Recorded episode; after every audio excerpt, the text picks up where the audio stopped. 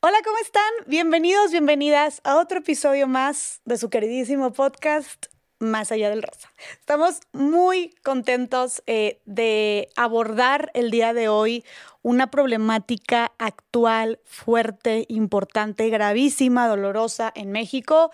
Sabemos que más allá del rosa se hizo también con el objetivo de visibilizar y poner sobre la mesa distintas problemáticas sociales que le duelen, que limitan a nuestro país. Y bueno, esta es una de ellas. El día de hoy vamos a abordar una problemática eh, por la cual desgraciadamente atraviesan miles de personas en nuestro país, específicamente personas trabajadoras que trabajan de manera honesta, honrada, buscando tener una mejor calidad de vida y que desgraciadamente está vulnerando sus derechos, específicamente el derecho de algo tan básico como una vivienda digna.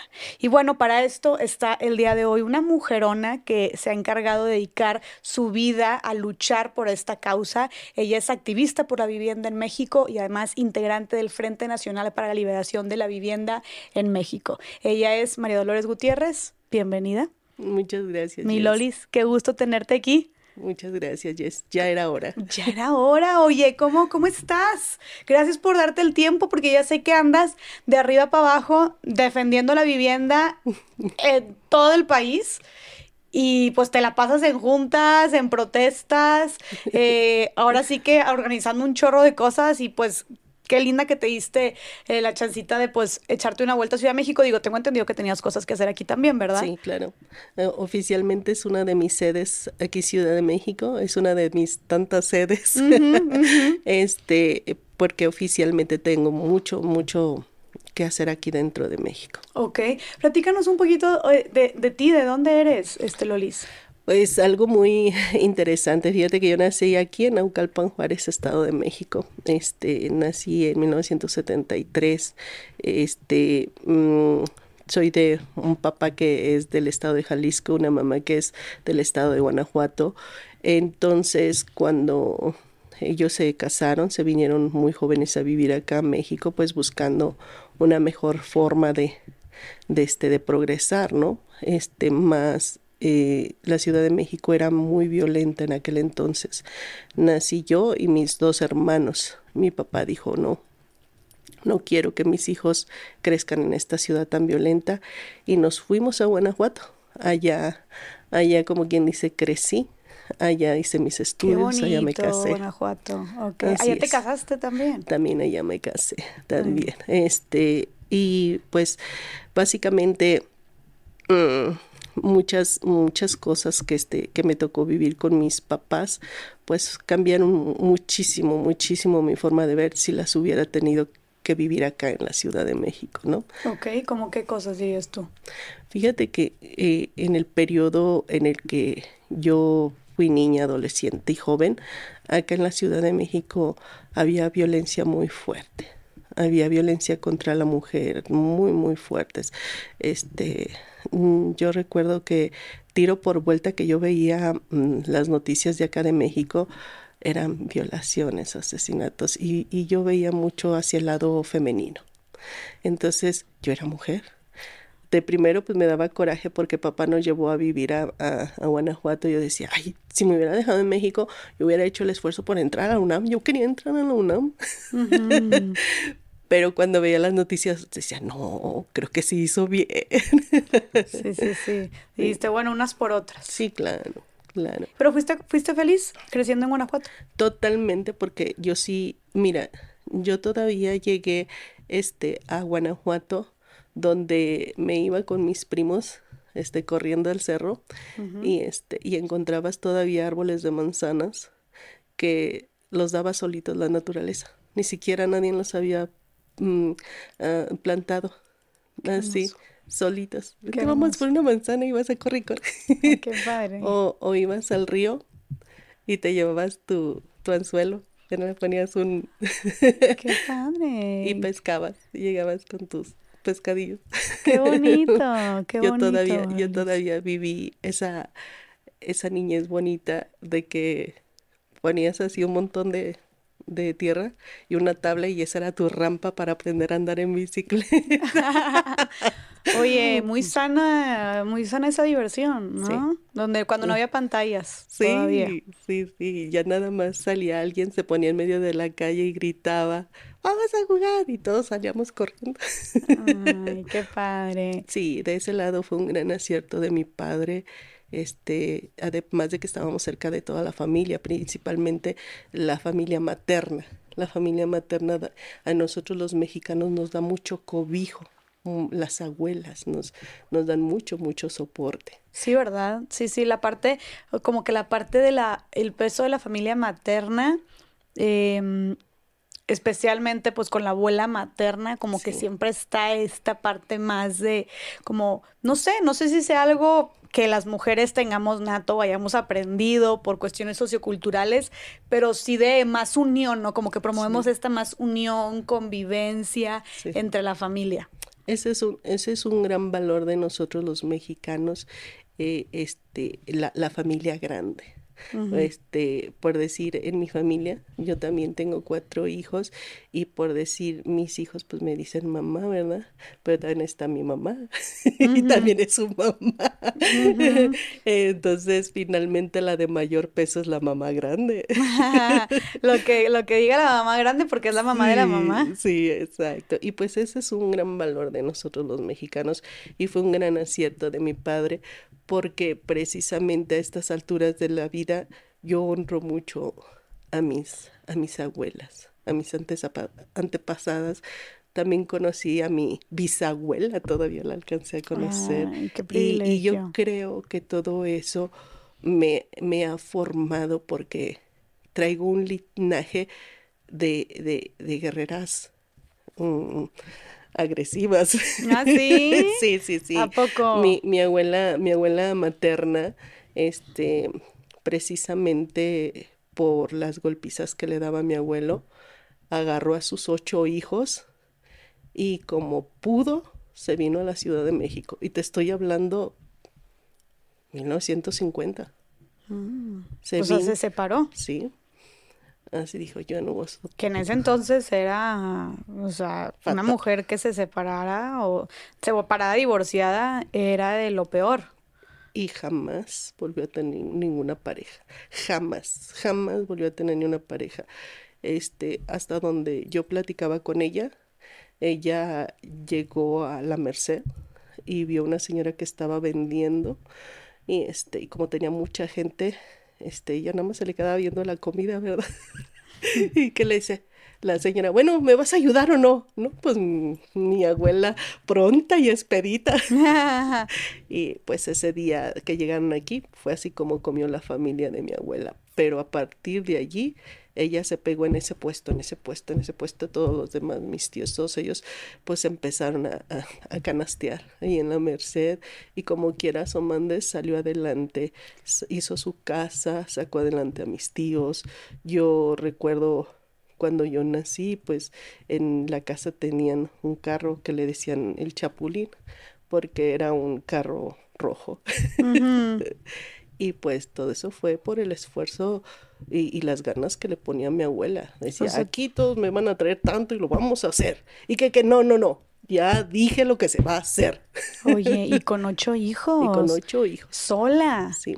Mis respetos. Y para la gente que nos escucha que no es de México, ahorita dijiste, se puso a canastear. Ah, sí. Aunque aquí es muy conocido. Sí. Pero que, para que la gente que nos escucha que no es de México, ¿qué sería canastear? Canastear es en, en el tiempo, hace más, eh, más tiempo atrás, en el mercado la gente iba con su canasta y allí iba poniendo las compras era algo muy ecológico en aquel entonces, que dame un kilo de jitomate y te lo ponían adentro de tu canasta, nada de que usabas una bolsita, no, no, allí te lo ponían en la canasta. Entonces la canasta a veces iba ya demasiada pesada por tantos kilos y pues mis tíos, así muchachitos de 6, 7 años, agarraban la canasta, eso es canastear, le ayudan a la señora que trae su canasta para donde va poniéndose en cada puesto, le va poniendo, poniendo, y al final nada más la llevan a su carro, a donde ella va, y ya les da una propina. Así mm. era lo que hacían mis tíos. Ok, y así es como empezaron, como salieron adelante. Ajá, poco a poco, poco a poco mi padre solo pudo estudiar dos meses de primero de primaria, pero pues eso no lo detuvo, ¿no? Ya cuando tuvo edad pudo entrar este mm, a una marca de refresco a trabajar, pero como él entró en, en donde se hacían cajas, porque antes las cajas eran de madera y él entró a donde reparaban esas cajas de madera, pero este de allí lo, le dieron la oportunidad de agarrar un camión, de aprender a manejar y demás, y de allí se agarró. Y también, o sea, pues siempre le han buscado en mi familia, yo creo que como todos los mexicanos, ¿no? El chiste es que te digan este dónde y de allí te agarras para escalar. Yo creo que todos los mexicanos somos así, tenemos hambre de salir adelante, tenemos hambre de superarnos a nosotros mismos. Yo, yo siento que todos somos así. Claro, que tenemos, que dices tú, ¿no? Ganas de trabajar ahí, ¿verdad? Sí, sí, Nada más que te den la oportunidad. Sí, así es. Y que sea un trabajo digno, ¿verdad? y que te paguen lo, Justo. Lo, que debe ser. Así es. Oye, Milori, sí, platícame, este, interesantísimo cómo fue que tu familia llegó a la ciudad y cómo fueron abriéndose camino, valiéndose por sí mismos y pues ahora sí que eh, arrancando las oportunidades, ¿no? Pero ¿cómo fue que específicamente tú te terminaste dedicando a este tema que es defender la vivienda en México? Fíjate que yo este, crecí en, casa propia. Es decir, mi papá siempre y mi mamá principalmente buscó darnos un espacio particular a cada uno de nosotros. Este, o sea, un cuarto a cada uno de ustedes. Sí, sí, sí, o sea, que tengas tu propio espacio, tu privacidad. Entonces, este, yo veo muchas mm, familias aquí en México que apenas se casan o se juntan y se van a vivir con la suegra o con los suegros, o sea, o paternos o maternos, pero como que vivir de arrimados, ¿verdad? Así decimos aquí en México, vivir de arrimados en la casa de alguien más. Pero en mi caso, mi mamá este, eh, le hizo mucho hincapié a mi papá que siempre debemos de tener nuestro espacio aparte, siempre. Y yo creo que eso es muy sano es muy sano que tengas tu privacidad, donde desarrollarte este, mentalmente, donde tengas un espacio contigo mismo y tener tus diálogos. Así tengas uno o dos años, tú ya empiezas a reconocerte a ti mismo. Es muy importante reconocerse a uno mismo y estar dialogando con uno mismo. Más, sin embargo, si estás en el borullo de más este, eh, distracciones o cosas, yo siento que se pierde mucho el contacto con uno mismo. Y precisamente como siempre, mi mamá le dijo, la, le decía a mi papá el gordo, ¿no? yo creo que todas las, las, las mexicanas dicen a su esposo así el gordo, a ver gordo, los niños necesitan su cuarto. Sí, yo le digo a mi novio gordo también. Entonces siempre nos dieron ese espacio. Y yo veía que mis compañeritos de la escuela o, o así alrededor no era lo mismo.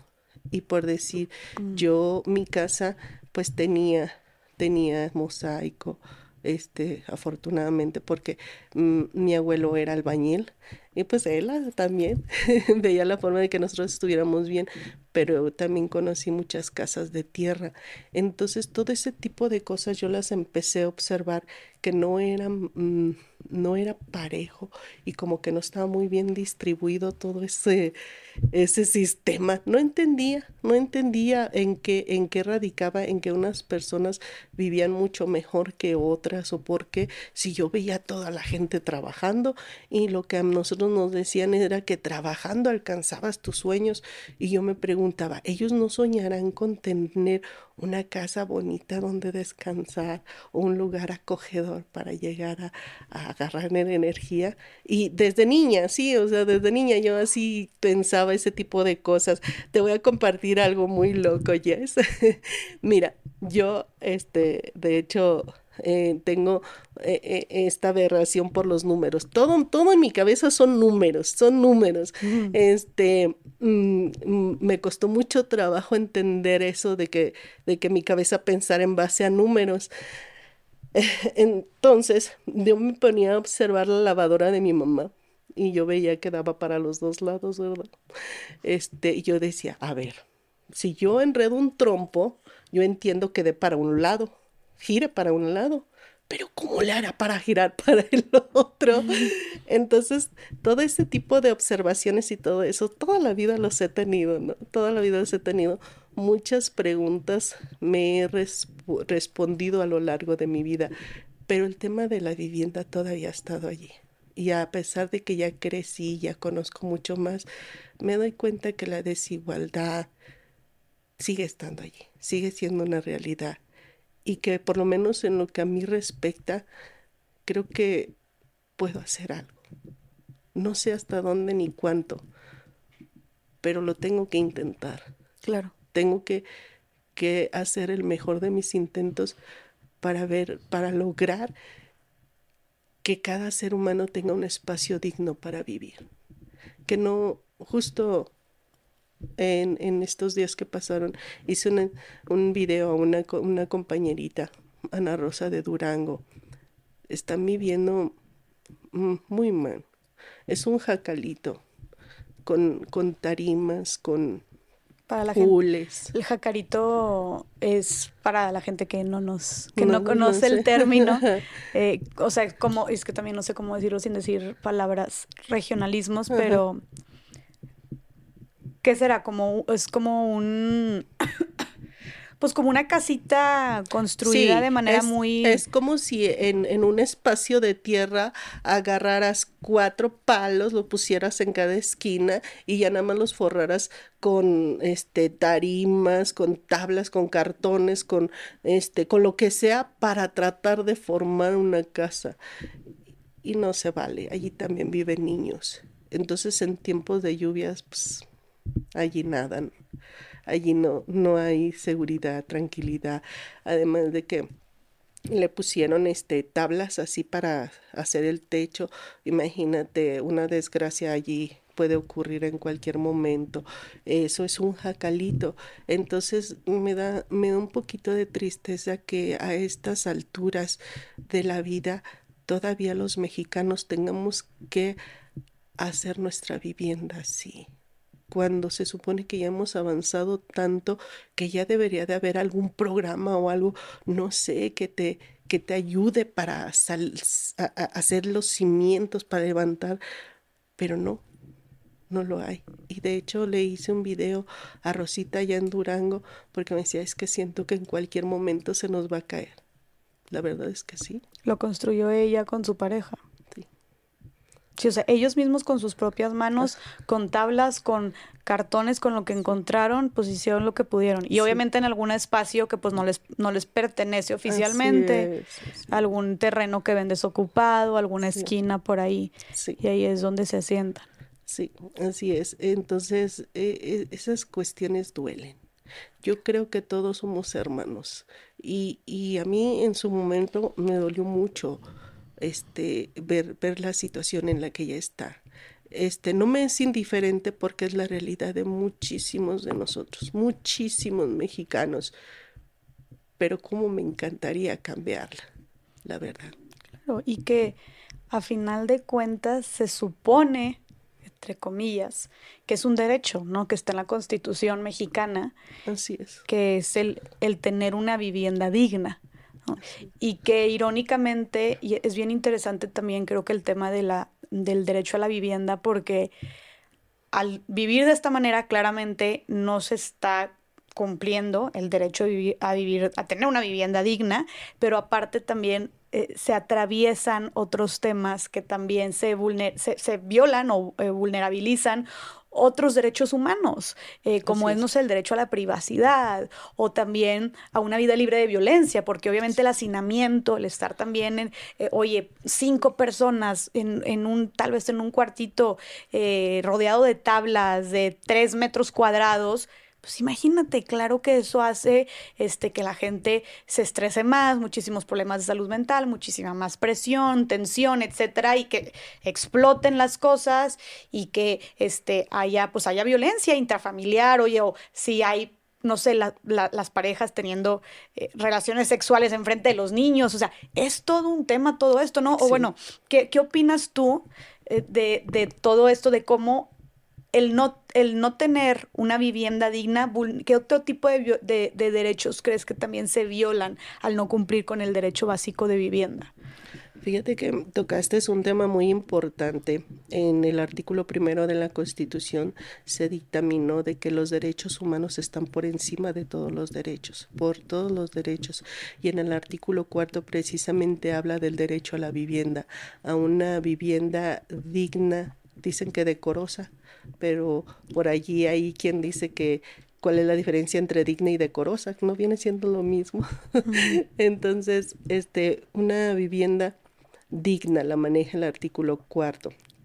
En, en términos de, de, espacio se maneja que 11 metros cuadrados para que un ser humano pueda estar en paz y tener dignidad. 11 metros cuadrados este, construidos este por dos, o sea, sería una mm, unas dimensiones de 2.4 por 2.7 de alto aproximadamente en cuadrado para que pueda tener su privacidad, para que pueda estar. Eso es para una persona. Pero 11 mm, metros cuadrados para una persona. Una persona. Es lo que debería ser una vivienda digna según... Para, ah, así es. Este es eh, hábitat Hábitat dictaminó esas ah, dimensiones. hábitat. Hábitat. Así es. Este, mm, más sin embargo, lo que acabas de mencionar, este, sí, muchas familias viven así, en, en situaciones muy difíciles y en condiciones todavía peor, ¿no? Así es.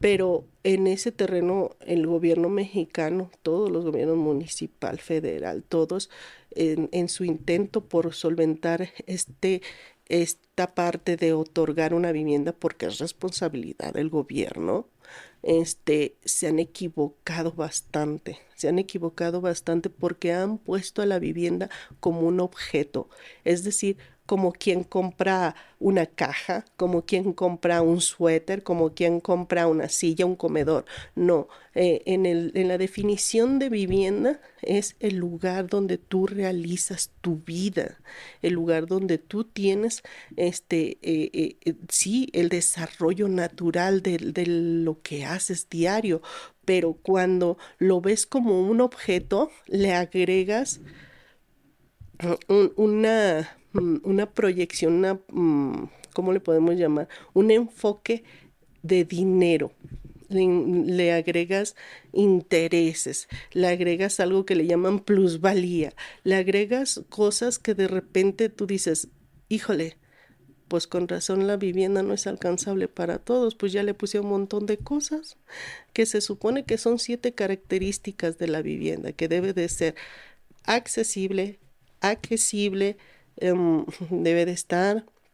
Mm, ay, se me fueron los otros cuatro. Habitable. Habitable también. Debe tener los servicios y la infraestructura infraestructura para que este para que puedas estar allí mm, la ubicación. sí es, es lo que lo que de alguna manera dicen que siempre debe de haber cerca una primaria una secundaria debe de haber este vías rápidas un bulevar o algo que tengas en menos de tres minutos para poder acceder y sobre todo que tenga, mm, por decir, si tú este, te desarrollaste dentro de la ciudad, pues que estés cerca de donde te desarrollaste, no que si tu trabajo está aquí este, en la ciudad, pues que te manden a vivir a dos horas, pues no, eso tampoco. Y eso es, eso es, eso es el tema de la ubicación, ¿no? O la accesibilidad. es, porque son diferentes, ¿no? Sí, son diferentes, este, pero efectivamente son características que se tienen que cumplir y no se han cumplido. No se han cumplido porque precisamente porque a, la vivienda se le ha otorgado ese estigma de este, ¿cómo se llama? De tener al, al una de las características es la tenencia, es decir, yo poseo la tenencia de este lugar, pero tiene un precio y, y, y, casi todos nos hemos ido con la tenencia. Es decir, yo tengo esta casa y aquí están las escrituras que lo avalúan. Pero yo les tengo una noticia. A veces la tenencia no te garantiza que no te lo puedan quitar. Porque también hemos visto esa realidad donde la gente la desalojan sin ninguna razón. Entonces, Doris, para terminar, porque quiero que nos quede bien, bien claro eh, cómo es una, una, vivienda digna, cómo se ve y cómo está formada, ¿no? Que es a lo que tenemos derecho como mexicanos, mexicanas. Así es. Mira, para empezar, vamos a hablar este, de la asequibilidad. La asequibilidad quiere decir que esté a mi alcance. Es decir, yo, mujer trabajadora que gano 100 pesos diarios, debo de alcanzar con esos 100 pesos para casa, comida y sustento. Entonces, y, y debe de estar alcanzable también mi vivienda. Eso sería la asequibilidad. La accesibilidad quiere decir que me quede de alguna manera cerca, lo que decíamos. No quiere decir que estoy trabajando aquí y tengo que agarrar dos horas de camino, tres horas para llegar a este a, a mi casa, ¿no? Pues eso ya no es tan accesible, ¿no? O de alguna manera también tiene que haber infraestructura, que quiere decir que se dieron de alguna manera este unidades habitacionales que se fueron a la periferia, lejos, lejos, lejos, y pues no hay un camino de tierra. Pues sí, y si llueve y se hace lodoso, ¿cómo vas a entrar o cómo vas a salir? Claro, cualquier emergencia también. es, exacto, sí. Este, eso es en cuanto a la infraestructura, además de los servicios, los servicios deben de estar, agua, luz. Hay, hay quienes, unas este, constructoras, no, pues ya, ya se hizo allá y, el agua y la luz. O sea, en cuanto a servicios, materiales, infraestructura, todo eso tiene que estar bien palomeado. Así es. Este, y, y pues debe de, de, de, alguna manera también este mm, la seguridad es muy importante. Mucho, muy importante. Si de alguna manera mm, la, uh, la habitación, el lugar no es seguro, tampoco está bien. O sea, que, que garantice la, la seguridad física. O sea, que, te cubra eh, de cualquier, no sé, de cualquier lluvia, de la humedad. Sí, y también, también la, la, seguridad en cuanto, en cuanto a que te resguarde este, tu integridad, o sea, de que si a lo mejor por allí mmm, se convirtió en una unidad de este, o en un nido de delincuencia, tampoco ya no es segura. Claro, o sea, a ver, si tienes una puerta de un pedazo de madera de puerta, pues cualquier persona lo tumba y entra. O sea, digo, lo estoy poniendo, muy, es muy lógico, pero para dejar claro que pues es que no me imagino la cantidad de viviendas ahorita en México que no cuentan con estas características. Así es. o sea, te deberías de estar resguardado y protegido de que nadie puede entrar a tu propiedad. Así es, así es. Sí, este, todas, todas estas características están habladas por desde el punto de vista de derechos humanos internacionales, ¿no? Y claro. y claro, que México ha firmado esos acuerdos donde está de acuerdo en que así debería de ser, pero como decimos en México, del dicho al hecho, hay mucho trecho. Así es. Y también es lo de la seguridad de su tenencia, ¿no? Nada más como de que, que, te pertenece. Así es, la seguridad de tu tenencia es cuando dices esta casa es mía y este, están estas escrituras que lo avalúan. Y volvemos otra vez a lo mismo, o sea, ya cuando tú tienes la tenencia, ya puedes decir, esta propiedad es mía. Más hay maneras en las que también se viola ese derecho, ¿no? Claro, y tú, todas estas son características, Dolis, como dijimos, de, de, de lo que sería idealmente una vivienda digna. Ajá. ¿Tú por qué crees, Doris, que es fundamental contar con una vivienda digna para nuestro pleno desarrollo? Es básica, es básica. Mira, todos los derechos, todos los derechos giran en torno a, al lugar donde nosotros nos resguardamos. Todos, todos tus derechos. Yo, yo veo de repente, este, ¿dónde puedes mm, darle una mejor atención a un enfermo? En la calle, en el hospital, no, es en su hogar, es en su casa. ¿Dónde puede tener una mejor educación y orientación un niño? En su casa. Allí, en la comodidad, en la confianza. Es en su casa. Entonces, lo que mencionábamos hace ratito, ponle, vamos a hacer algo muy ficticio. Un niño de cinco años viviendo en las condiciones que hablábamos hace ratito, piso de tierra, el techo a punto de caerse, tarimas, animales, y el niño tiene una duda, ¿cómo crees que van a atenderlo sus papás si primero tienen que atender que no se vaya a caer el techo? Claro. Claro, claro, claro. ¿Cómo le van a dar también atención y cariño a ese niño si primero están viendo? Exacto, exacto. entonces el tema vivienda es básico, básico, básico este, el, el, hecho de tener la propiedad es una manera de tener vivienda, pero también existe el arrendamiento. De alguna manera a nosotros nos dicen que es mejor tenerla que rentarla. Y en algunos casos sí, sí es cierto. Pero en otros casos, este, también las rentas son un verdadero laberinto, ¿no? Es muy, muy, muy fuerte. Pero la vivienda es básica para el desarrollo de los seres humanos hablábamos de que si este no puedes darle la atención a tu familia adecuada, pues se la va a dar otra persona y no siempre son las mejores personas las que te lo van a educar. Exactamente, creo que también eso, por ejemplo, si tú eres un, no sé, imagínate que eres una persona que eres hija de un matrimonio que llevas junto con tus cinco hermanos eh, viviendo hacinados en una vivienda pues que está casi cayéndose, que todos viven en un cuarto, que todos duermen en un cuarto. Imagínate también pues la cantidad de, violencia intrafamiliar que puede llegar ahí. Oye, si tal vez este por ejemplo, muchos, mucho tema de, violencia contra la mujer o violencia intrafamiliar también se relaciona mucho con estos espacios hacinados. Eh, de que porque la gente vive pues súper estresada o, conviviendo, viéndose las caras todo el tiempo, no tienen privacidad, pues claramente esto también hace, tensiona más las cosas, ¿no? No se diga si ya viene también el señor o la mamá con todo el estrés del trabajo, de mantener una familia, etcétera. El tema de los abusos sexuales también en familia, oye, pues si estás compartiendo un cuarto eh, con, con el tío, con el primo, ¿no? Y con niños chiquitos, vaya, no se justifica, nada más estamos que, oye, pues estas también son factores que pueden promover y que sea más fácil, eh, pues, un abuso, por ejemplo, o el simple hecho de que un niño chiquito, una niña chiquita, eh, que comparta cuarto con sus papás y estén teniendo relaciones sexuales en ese mismo cuarto, que también sucede bastante, eso es una forma de abuso también, ¿no? El estar viendo todo eso.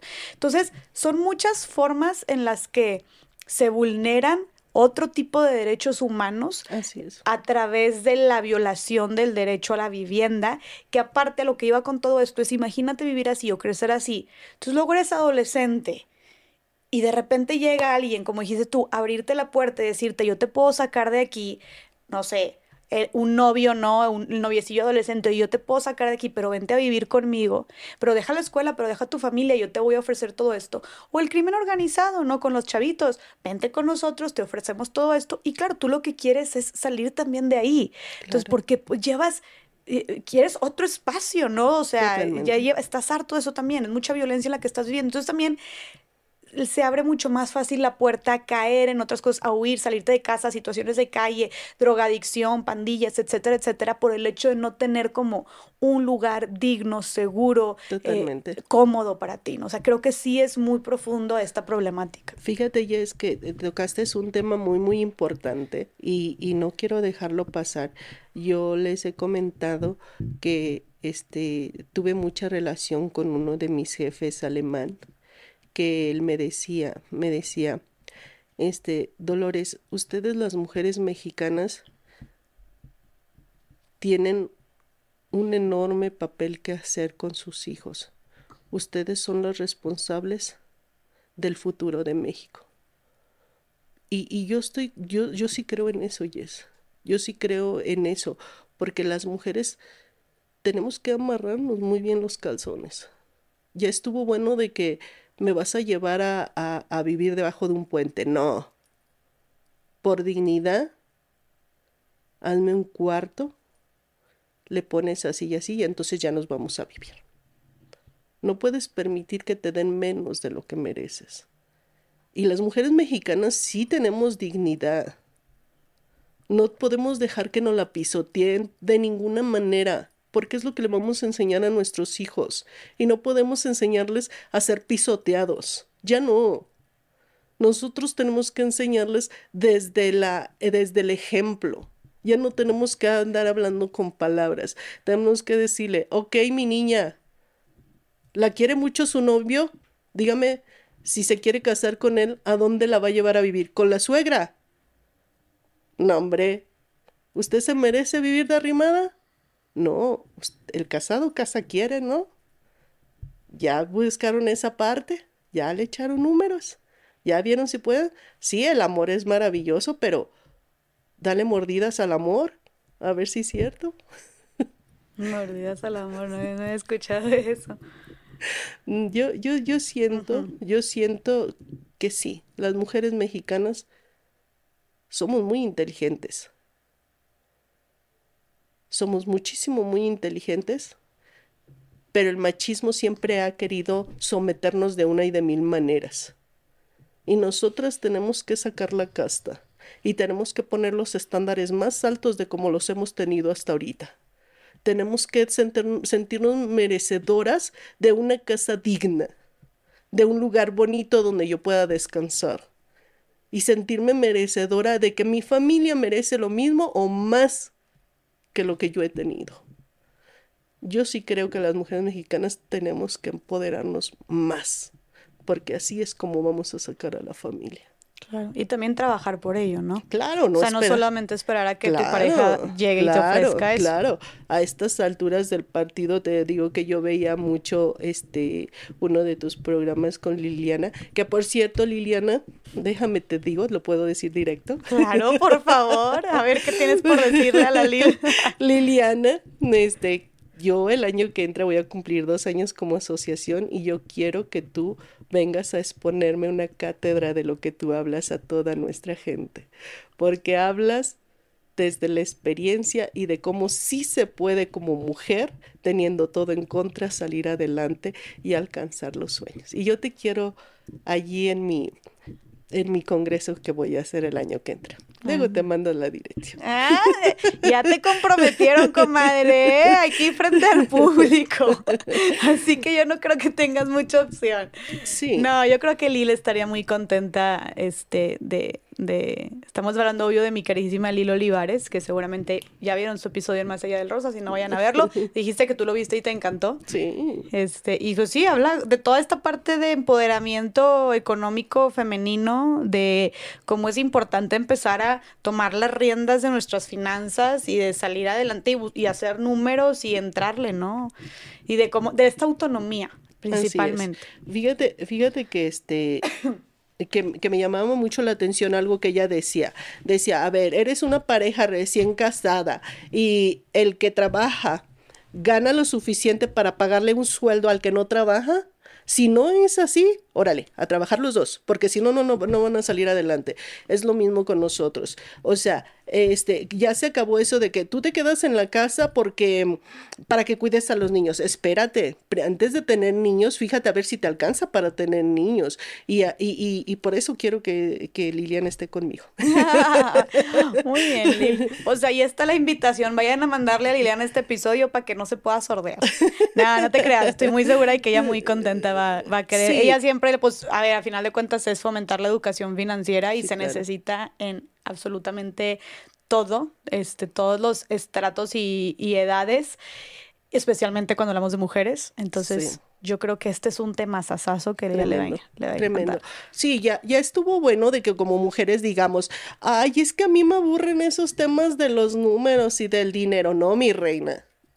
O sea, si tú no los agarras, ¿quién crees que los va a venir a agarrar? ¿Alguien va a estar más preocupada en tu bienestar que tú misma? No, jamás. Tú tienes que estar preocupada. ¿Y cómo le vas a hacer? No nada más, ay, Diosito, ayúdame. No, no, no. A ver, mi reina, póngase a ver cómo le va a hacer, qué va a vender, cómo lo va, lo va a manejar y siempre tirándole a ganar, no tirándole a perder, siempre pensando positivo, yéndote más allá, porque así somos las mexicanas. Las mexicanas no somos de las que anda llorando eh, por los rincones, ay, ¿qué me va a pasar? No, no, no, no, no. A ver, ahorita no hay tiempo para eso, tenemos que buscarle para salir adelante. Y este tema de la vivienda necesita eso, necesita que nos amarremos los ovarios y lo saquemos adelante. Vámonos, me encanta. Claro, claro que sí. De hecho, hablando de este tema, mencionaste ahorita como diferentes em, escenarios de distintos tipos de vivienda en México que claramente no son absolutamente nada dignas ni habitables. Pero en general, en un panorama general, Lolis, ¿cómo está la situación de vivienda actualmente en México? Pésima, pésima. Yo te quiero platicar un poquito de lo que fue mi experiencia. Este, yo en el 2001, después de trabajar muchos años, logré adquirir una vivienda este, por medio de de Infonavit. El Infonavit es un instituto que creó el gobierno en 1972 precisamente para proveer, nace como un derecho laboral, un derecho laboral adquirido, es decir, una persona trabajadora tiene derecho a Infonavit. En el Infonavit, ¿de qué se trataba? Es el Fondo Nacional de los Trabajadores para la creación de una vivienda de qué se trataba, de que tú, em, el Infonavit construía las casas, entonces eh, pedía ciertos puntuación para que tú pudieras acceder a tener esa casa, ¿sí? Si la casa este, costaba 100 pesos, pues tú terminabas pagándole. El Infonavit te lo prestaba o te construía y tú terminabas pagándole esos 100 pesos. Esto para que al retornar los 100 pesos otra, otra familia trabajadora se beneficiara con este, con este em, derecho. Pero eso fue en 1972 del Infonavit, de que así era a mutuo. Te construían una casa por 100 pesos, tú pagabas 100 pesos. Así funcionó perfectamente. Y muchos crecimos con esa idea, muchos crecimos con que, eh, de hecho hasta te decían, Yes, te decían, trabaja, trabaja en una, en una este, fábrica, en un lugar donde te den seguro, porque así vas a tener derecho a una pensión, a una jubilación y a que te den una casa. Así con esas palabras te lo decían, a que te den una casa. Sí, o sea, ya era como casi por default que, que tenías acceso a eso, que cabe recalcar aquí, voy a hacer un paréntesis, pues esto, el Infonavit entra y siempre ha entrado cuando estamos hablando de la economía formal, ¿no? Sí. De, de, pues, trabajadores formales que eh, cotizan en el Seguro Social en México, porque ya saben que aquí en Más Allá del Rosa hemos hablado muchísimo también del trabajo informal, que sabemos que es más del 70% de la población en México trabaja en la economía informal, entonces, para empezar ya de ahí, de entrada, no tienen derecho. Eh, no, tienen, no tienen acceso al seguro social, no tienen derecho a ninguno de estos servicios prestados por el Infonavit.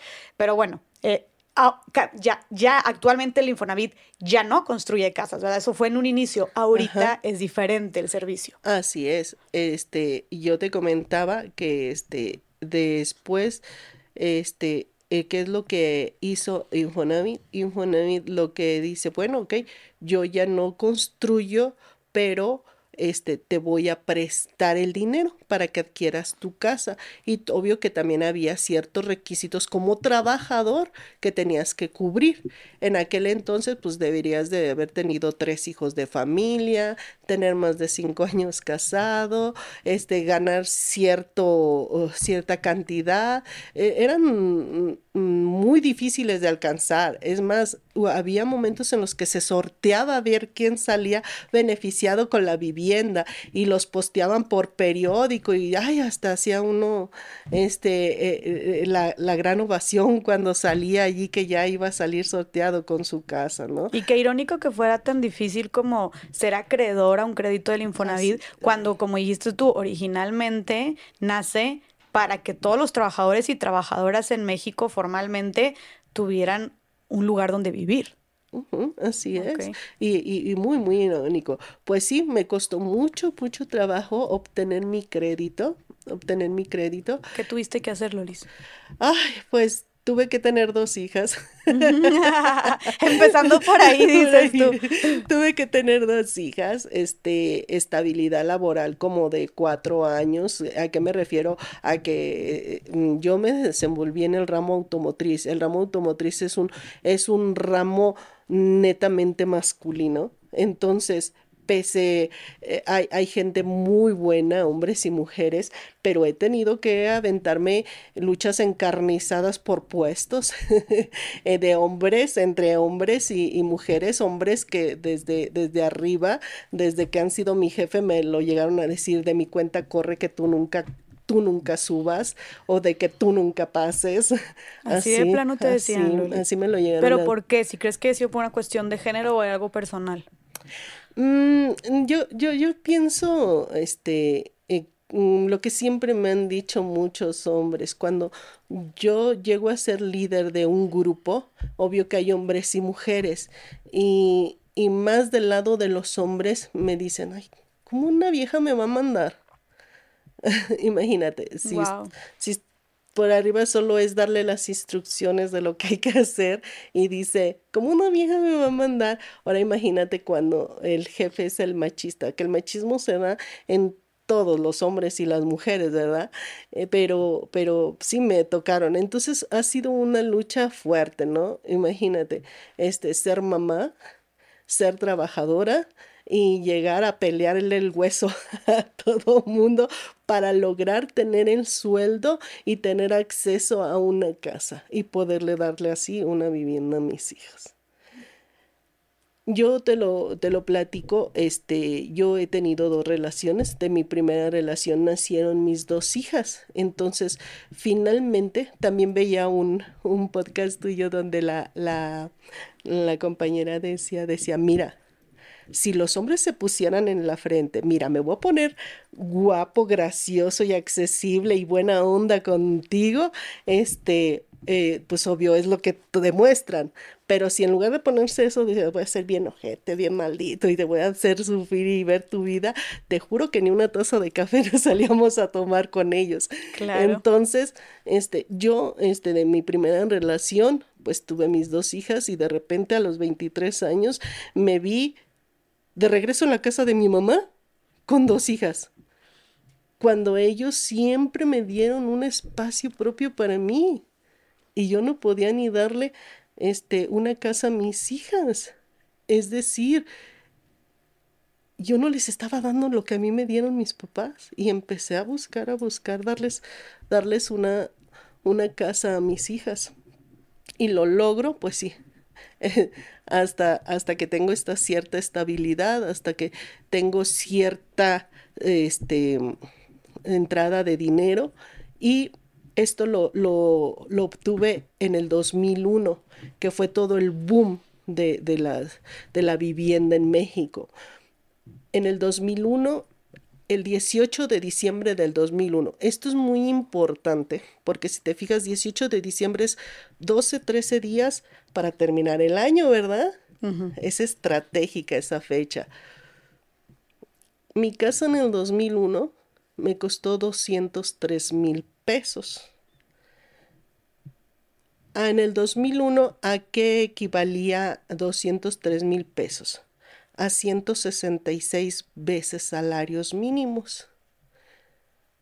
Allí me, me entregan mi casa y iba a mi casa al 4% de interés anual. Si hacemos una cuenta mal hecha. Pues el crédito que te iban a dar por tu casa, que te dieron por tu casa, te lo dieron una tasa de interés del 4% anual anual. Entonces tú dices, ok, a, mi ojo de buen cubero, si son 200 al 4, quiere decir que entonces este, no le voy a deber 203, le voy que es lo que me costó, entonces le sumo el interés, van a ser como 8 mil, 9 mil pesos más, quiere decir que le voy a estar debiendo 203 más 8, 11, 12, 212 mil pesos. Es lo que te va a salir tu casa. es lo que tú dices, bueno, pues las matemáticas más o menos ahí, ¿verdad? Pues ahí les va esa otra jugada.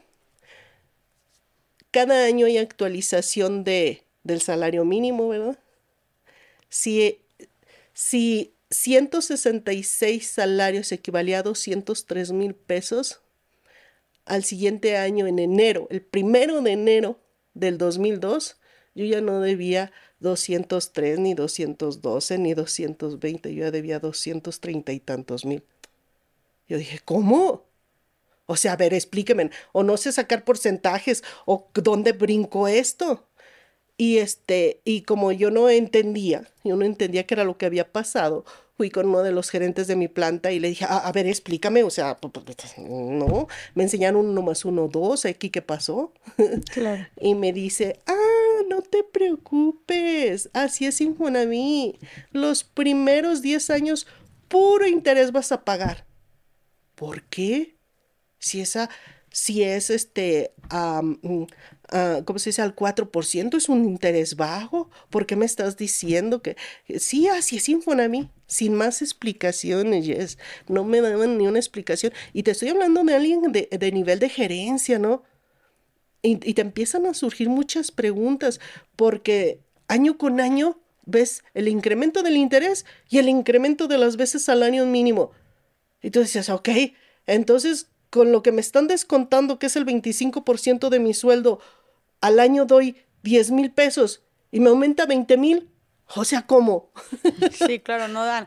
Y a ver, quiero para que la gente también le termine de quedar muy claro, es de dejar, dejar claro cómo opera actualmente el Infonavit, ¿no? Bueno, cómo operaba en, su momento, que creo que no ha cambiado mucho cuando te dieron a ti el crédito en el 2001 a como pero ahorita. Dejaron de construir casas y ahora nada más las financiaban. o sea, actualmente otorgan el famoso crédito del Infonavit, que actualmente, o sea, es que para la gente que no es de México, quiero que entiendan el peso tan grande que tiene el Infonavit, que es el eh, principal financiador de vivienda en México. Así es, el 30%. La principal fuente de financiamiento, perdón. Así es el 30% de la vivienda en México es un chorro, es un chorro, está de alguna manera afectado por crédito Infonavit. Ahora, este, yo, yo de lo que te estoy hablando es de que si en México nosotros manejamos el peso como moneda corriente, porque tuvieron que meterle veces salarios mínimos? O sea, ¿a quién se le ocurrió eso? ¿O en base a qué? ¿O como por qué? Pero, o, o, peor aún, ¿por qué lo permitieron? Pues eso iba a convertir a mi casa en impagable. Pero yo te voy a decir un error que yo cometí y que creo que todos los mexicanos cometemos o la gran mayoría. A mí cuando me dijeron, sí, ya te vamos a otorgar tu casa, fírmale. Era un montón de hojas, este, que por la emoción yo firmé sin, sin ver qué era lo que estaba firmando. Uh, firmé sin ver qué era lo que estaba firmando porque me decían, córrele, porque ahorita voy a llevar a hacer esto y voy a llevar a No, no, no, no. Estás hablando de tu casa. Yo cometí eso. Y creo que, que mucha gente se va a identificar conmigo yo cometí el error de, sí, ya, ya me va a dar mi casa, firmo, firmo, firmo, firmo, y no me di cuenta de lo que estaba firmando. Allí, eh, eh, hay muchas cláusulas que trae, este, eh, que trae palabras que no entendemos, Jessie. Y tampoco queremos preguntar porque van a decir, ay, no va a decir que no me interesa o que por qué le pregunto tanto. Pues que piensen lo que sea, Jess, es tu casa. Pero firmamos sin ver y te puedo asegurar que casi todo, todo en México lo firmamos sin leerlo. Sí, porque nos da flojera, o porque le ponen en, letritas bien chiquitas también, o porque te están presionando y no se diga si es algo medio chueco también donde no salgas, donde vayas a salir más empinado que beneficiado. Con más razón te lo te apuran y te presionan para que ni te des el tiempo de leerlo y caemos en eso. E, y, y, y sí, lo que dices también de estos términos rimbombantes, de repente nos dan flojera, nos asustan, este, le sacamos la vuelta, pero como dices tú, oye, en este caso, y en cualquier caso de cualquier contrato, ¿eh? Pero aparte en este caso es, es una casa, o sea, es tu vivienda, no es cualquier cosa. Sí. Y también eh, ahorita mencionaste que em, para que nos termines de explicar lo, el tema de los salarios mínimos. Pero también dijiste, oye, el 25% de, de mi ingreso se, se, está yendo a este fondo, también a este crédito, perdón. Y es que también para explicarle a la gente, cuando tú estás cotizando en el Seguro Social, o sea, que eres, estás como trabajador, trabajadora formal en México, afiliado con alguna empresa, ¿no? Que tienes como un patrón, eh, una parte de tu sueldo, específicamente el 5%, te lo retienen y te lo, te lo, lo dirigen, ¿cómo se dice? Se dice. Sí, sí, sí, sí. Sí, le... Eh, se manda, se, manda. Se, manda como a un, a un, fondo que es el, el, el crédito del... De la Afore. Mira, de, la, vivienda, ¿no? Exacto. Es tu Afore, ajá. Es, es, es, esa parte de, de, la, de la Afore, ¿no? Es el 5% que da el patrón. Ese 5% lo manda directamente al fondo de la vivienda que está constituido en el Afore. Allí lo manda desde el primer día que empiezas a, a laborar, desde 1992 para acá, así está el acuerdo, porque antes teníamos el SAR. Pero de 1992 para acá, así es, se va ese 5% más el 2% que pone el gobierno, etcétera. Este, eso se va para el Afore. Cuando te dan tu crédito Infonavit, ese fondo de vivienda se aplica al monto de lo que ya te dieron. Pero déjame te platico algo muy importante también. Nosotros en México tenemos un salario diario integrado y un salario este, normal. ¿A qué voy? Un salario diario integrado, es decir, está constituido por el sueldo que te dan más las prestaciones en vales, más las prestaciones en vacaciones, en aguinaldo, etc. Eh, todo eso conforma el salario diario integrado. Y tenemos un, el, el todo se deriva del, del, salario, este, ¿cómo se dice? del salario mínimo. El salario mínimo más lo que es el salario integrado. Vamos a hablar allí. Cuando te van a otorgar tu crédito, te lo hacen en base al salario mínimo, pero te lo descuentan en base al salario integrado. Es decir, si tú en salario mínimo ganas 100, pero integrado ganas 150, te van a descontar en base a los 150, pero te van a otorgar en base al mínimo. Mm, o sea, te otorgan menos, pero te quitan más. Ajá.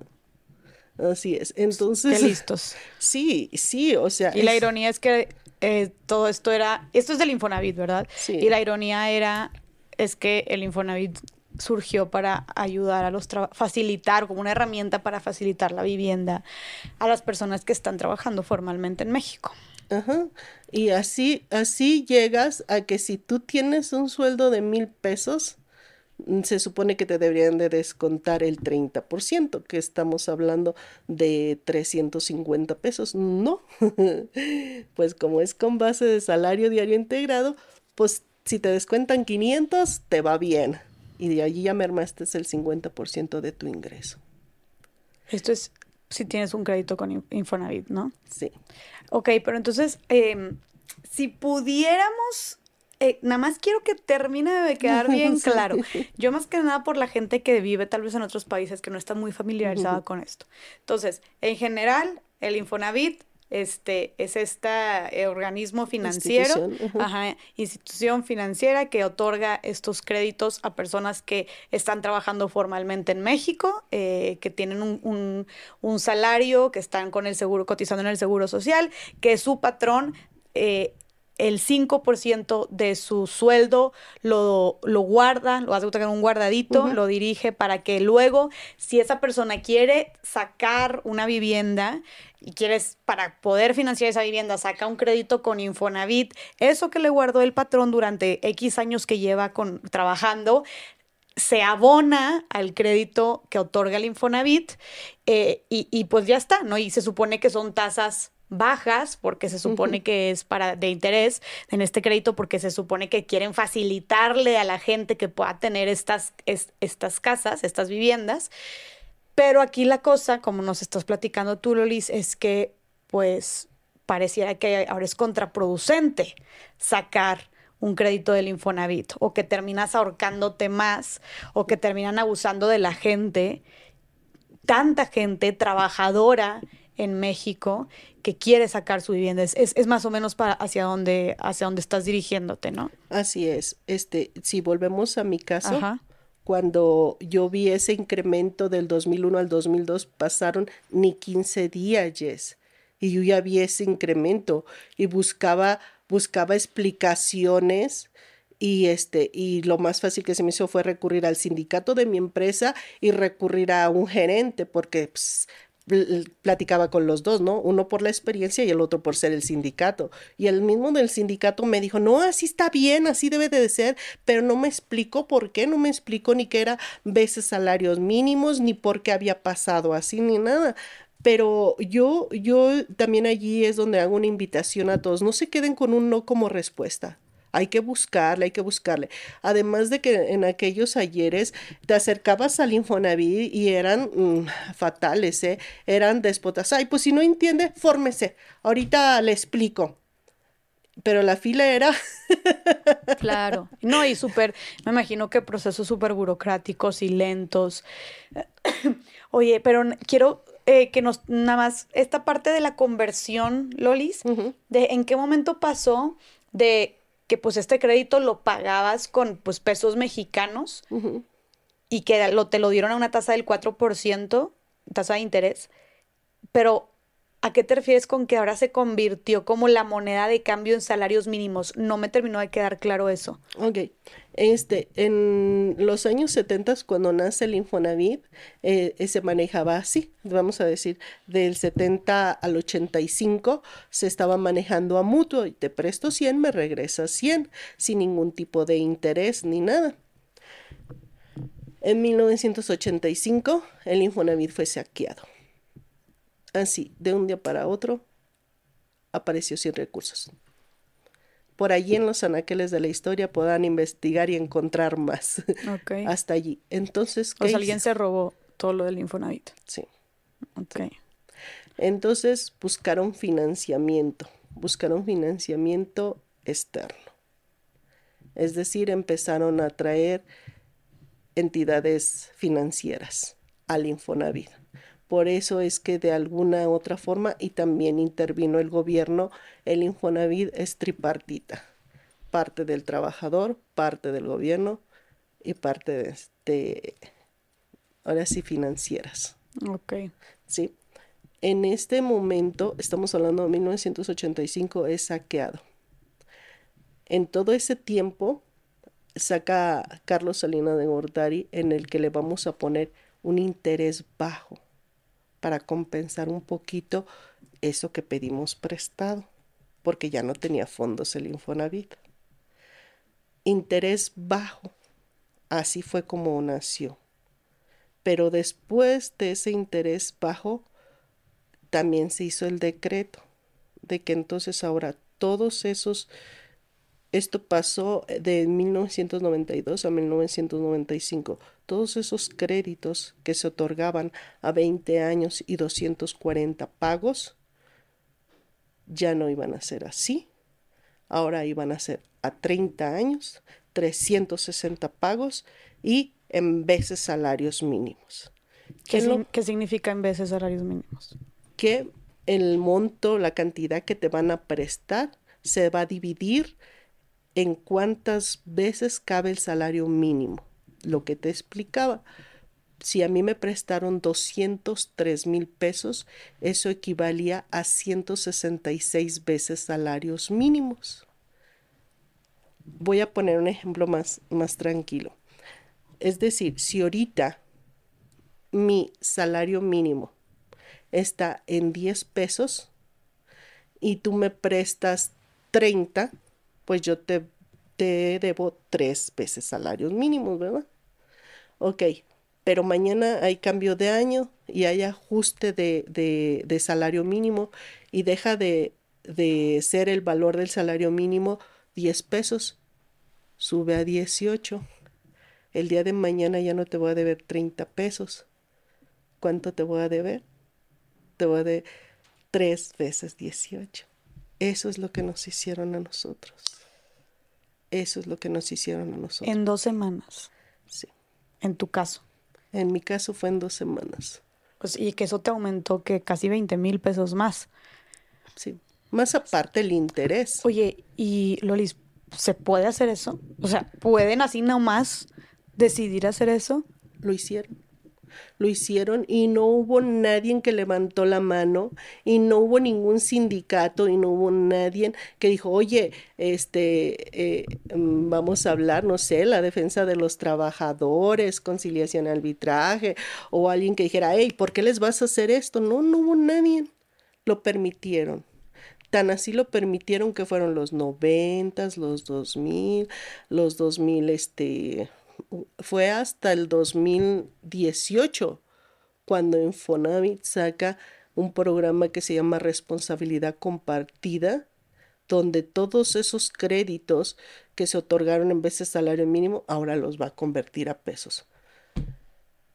Una reverenda tontería. No, ¿y cuánto tiempo después ya? Sí, claro, ya cuando estaban disparadísimas todas las cuentas, ya cuando se habían inflado a más no poder y ya cuando habían desalojado también a mucha gente que no pudo con tremendos descuentos. O sea, hubo gente que se quedó sin, sin casa. Totalmente. Esa es otra, otra de las cosas que te digo que a mí me da muchísimo coraje, que pese a que esto, eh, eh, eh, este derecho de la vivienda es un derecho laboral adquirido, porque lo adquieres con muchísimo esfuerzo y que se supone que debe de estar respaldado por los derechos de, este, de la ley federal del trabajo, pues no, resulta que pierdes tu casa y, y tú dices, ay, porque la gran mayoría de la gente piensa que les quitan la casa porque no quieren pagar porque son una bola de morosos, porque son unos conchudos, porque son unos huevones. No.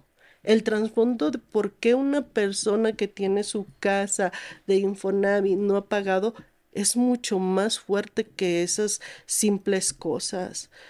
Yo tengo mucha gente en mi asociación que ha muerto de cáncer y me la han sacado, me la han desalojado a morir allá en la calle.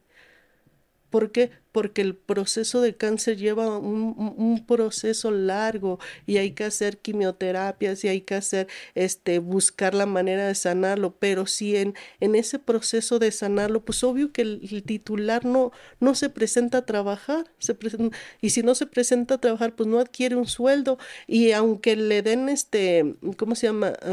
incapacidades temporales, pues eso no, no evita que sigan corriendo los intereses del crédito. Y, sin, y, yo te mencionaba un caso, no voy a decir su nombre, es un, es un caso muy fuerte de Chihuahua que, que pues a nosotros nos pegó muchísimo. Se dio cuenta, pues toda la gente en Chihuahua, este, eh, era un matrimonio, fue un crédito conyugal, empieza, va bien el crédito, los dos ganando más o menos, pero empieza a sentirse mal él, el esposo, y este, cuando entran los análisis se dan cuenta que es cáncer, pero ya muy avanzado, ya en etapa 4 en grado metástasis. Pero ya también se empieza a sentir mal. Y eso no es considerado en el crédito. Aún así los mandan a despachos de cobranza. Los despachos de cobranza les hacen un acuerdo que después desconocen y terminan desalojándolos a los dos y el primero que muere es él, pero ya desalojados. ¿Desalojados viviendo dónde? En la calle. Pero ¿se puede hacer eso? O sea, ¿no se supone que por el hecho de tener alguna enfermedad tienes un permiso de incapacidad o un seguro de incapacidad y por ende, pues que, no sé, o sea, eh, ¿es legal despachar a alguien, desalojar a alguien que no tiene capacidad para cumplir con el con, el crédito? Eh, es totalmente injusto, es totalmente inmoral, pero es legal. Porque el Seguro Social, Instituto, Instituto Mexicano del Seguro Social, el cáncer no lo tipifica como incapacitante, no para un dictamen de incapacidad. ¿Cómo que no? Pero ¿cómo, ¿cómo que no? Si hay gente que no se puede ni parar de la cama. Si después de tener quimioterapias no te puedes mover. así es, esos son, esas son las lagunas y eso es parte de mi lucha. Eso es parte de mi lucha porque eh, tengo evidencia, no de un caso, este es uno de los que te estoy contando, pero tengo muchísimos casos, muchísimos casos de gente postrada en la cama por cáncer, este, por, por hernias en la columna. Tengo muchísimos casos de compañeros que ni la Profedec ni el Seguro Social les puede dar o no les quiere dar un dictamen de incapacidad. Y el crédito Infonavit sigue inflado, inflado, inflado por interés sobre interés sobre interés sobre interés. Eso es muy desgastante, Jess. Muy desgastante. Y entonces, ¿de quién, es, ¿de quién es la responsabilidad? O sea, ¿es la responsabilidad del empleador o del, o sea, del patrón o del Seguro Social o del Infonavit? Esto es un trabajo entre Seguro Social o Profedet y el Infonavit. Que el Profedet. Profedet, la Defensoría del Trabajo. Son cosas totalmente injustas. Ahora. Inhumanas. Inhumanas totalmente. Tengo, tengo el caso de un compañero que falleció ahora en, diciembre y me dolió hasta el alma, Jessie, porque no se vale que un ser humano muera con ese estrés, con esa... Ah, mm, con ese dolor de no saber cómo va a dejar a su familia.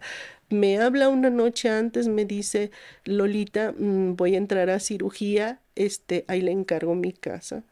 Por favor, si llego a trascender, que la casa se quede para mis hijos, usted sabe.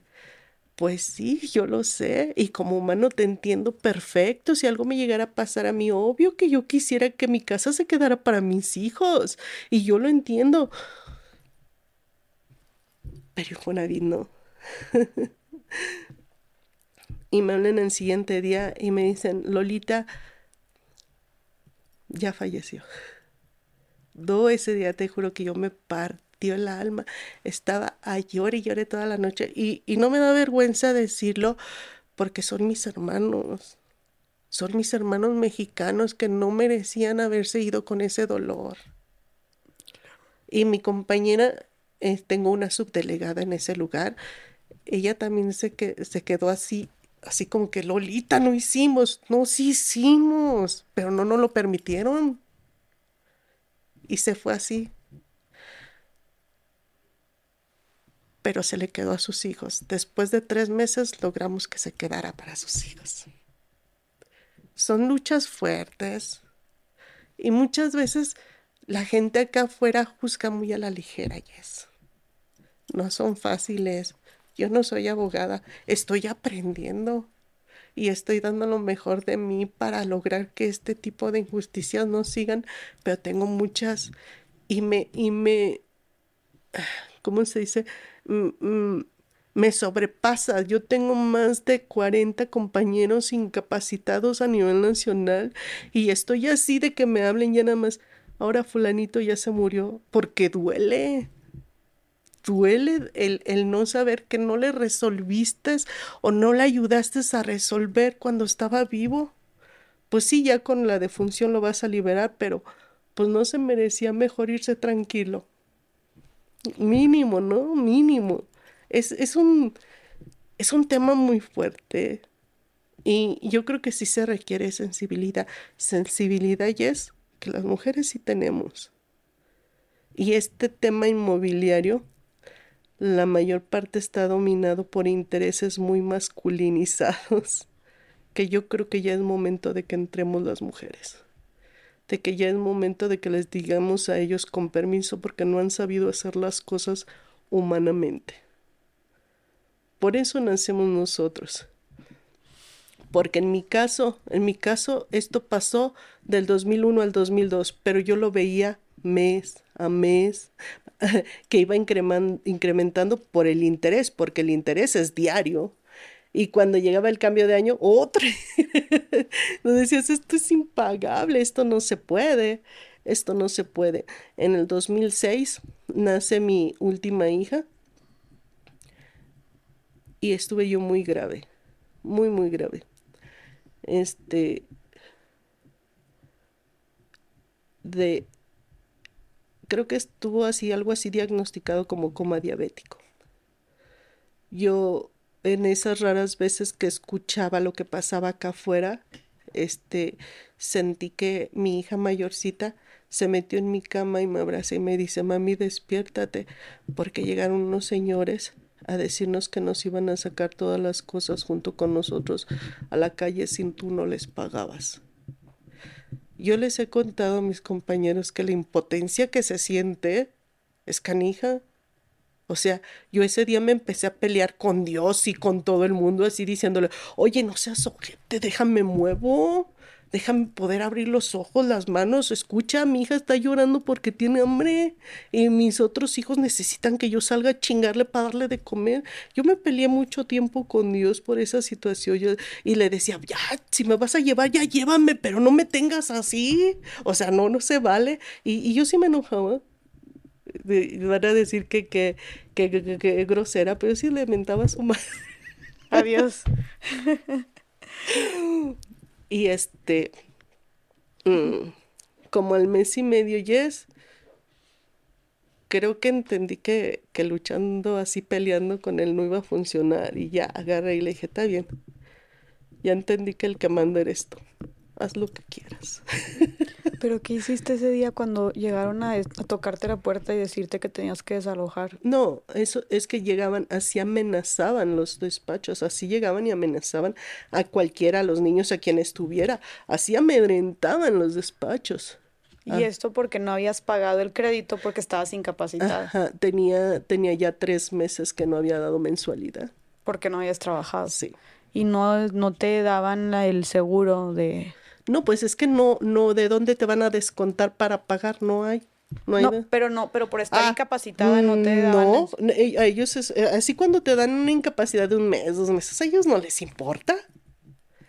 Ellos ni lo toman en cuenta. Y pregúntame si Infonavit este, tiene algún recurso o algo así para decir, ¿sabes qué? Te operaron la rodilla y vas a estar tres meses sin moverte y sin... No, tampoco. Y es allí donde también hay que entrar a actuar, porque nos afecta a todos. Nadie está exento de que no le vaya a pasar algo y sin embargo cuando firmamos nuestro crédito Infonavit, voy a pagar tenga o no tenga trabajo, esté bien o esté mal, esté vivo o esté muerto. Eso firmas prácticamente. Eso firmas.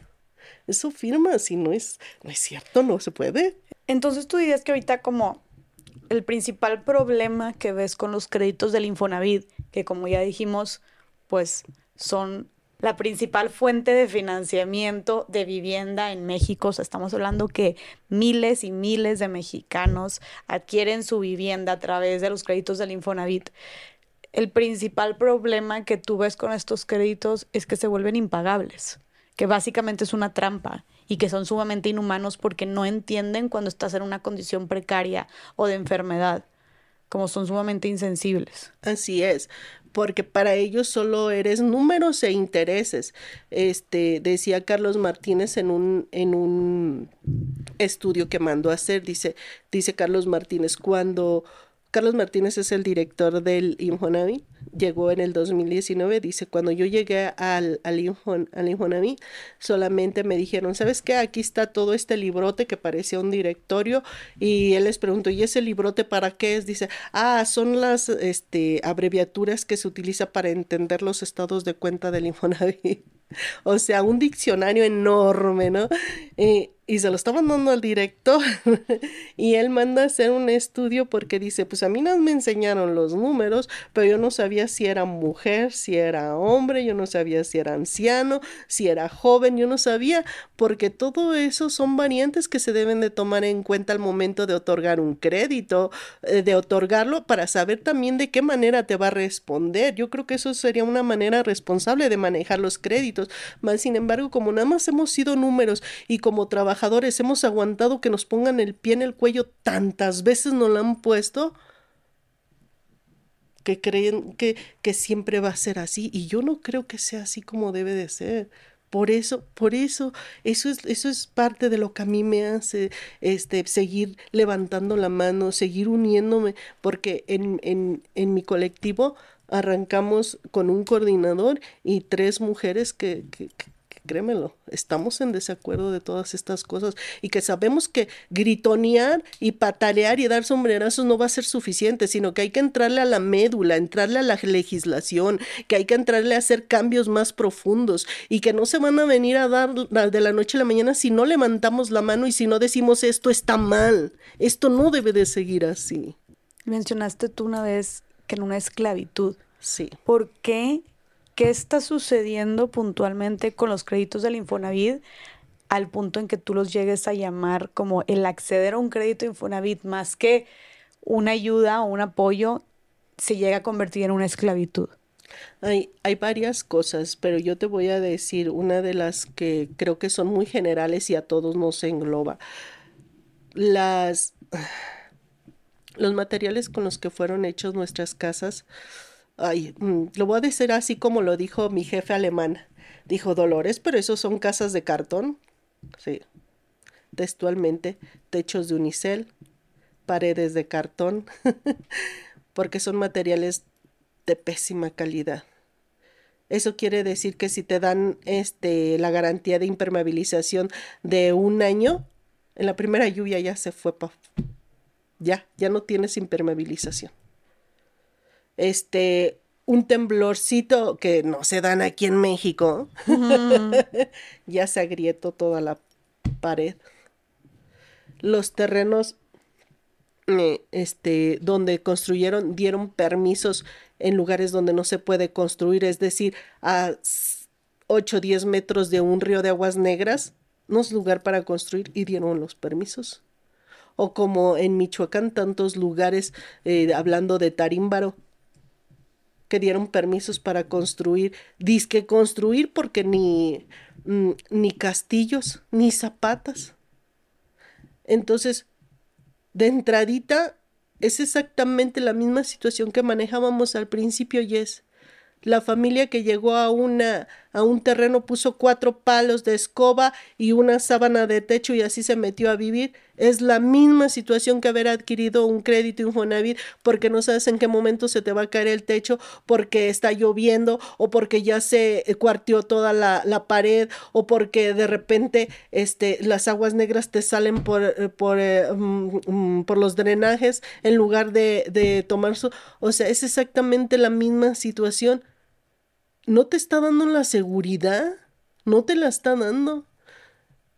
Entonces tú dices, híjole, y todavía, si gano mil y me descuentan 500 o 600, me quedan 400 para darles de comer y no les estoy dando ni calidad ni nada, pues ¿qué está pasando? Está algo muy mal. Y es la realidad de muchas familias mexicanas, muchísimas.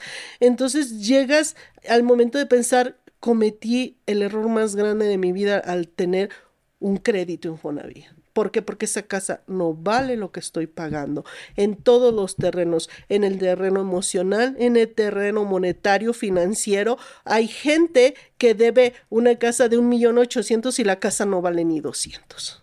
¿Qué? Sí. Pero ¿cómo, cómo sucede eso? ¿Cómo escala tanto, Lolis?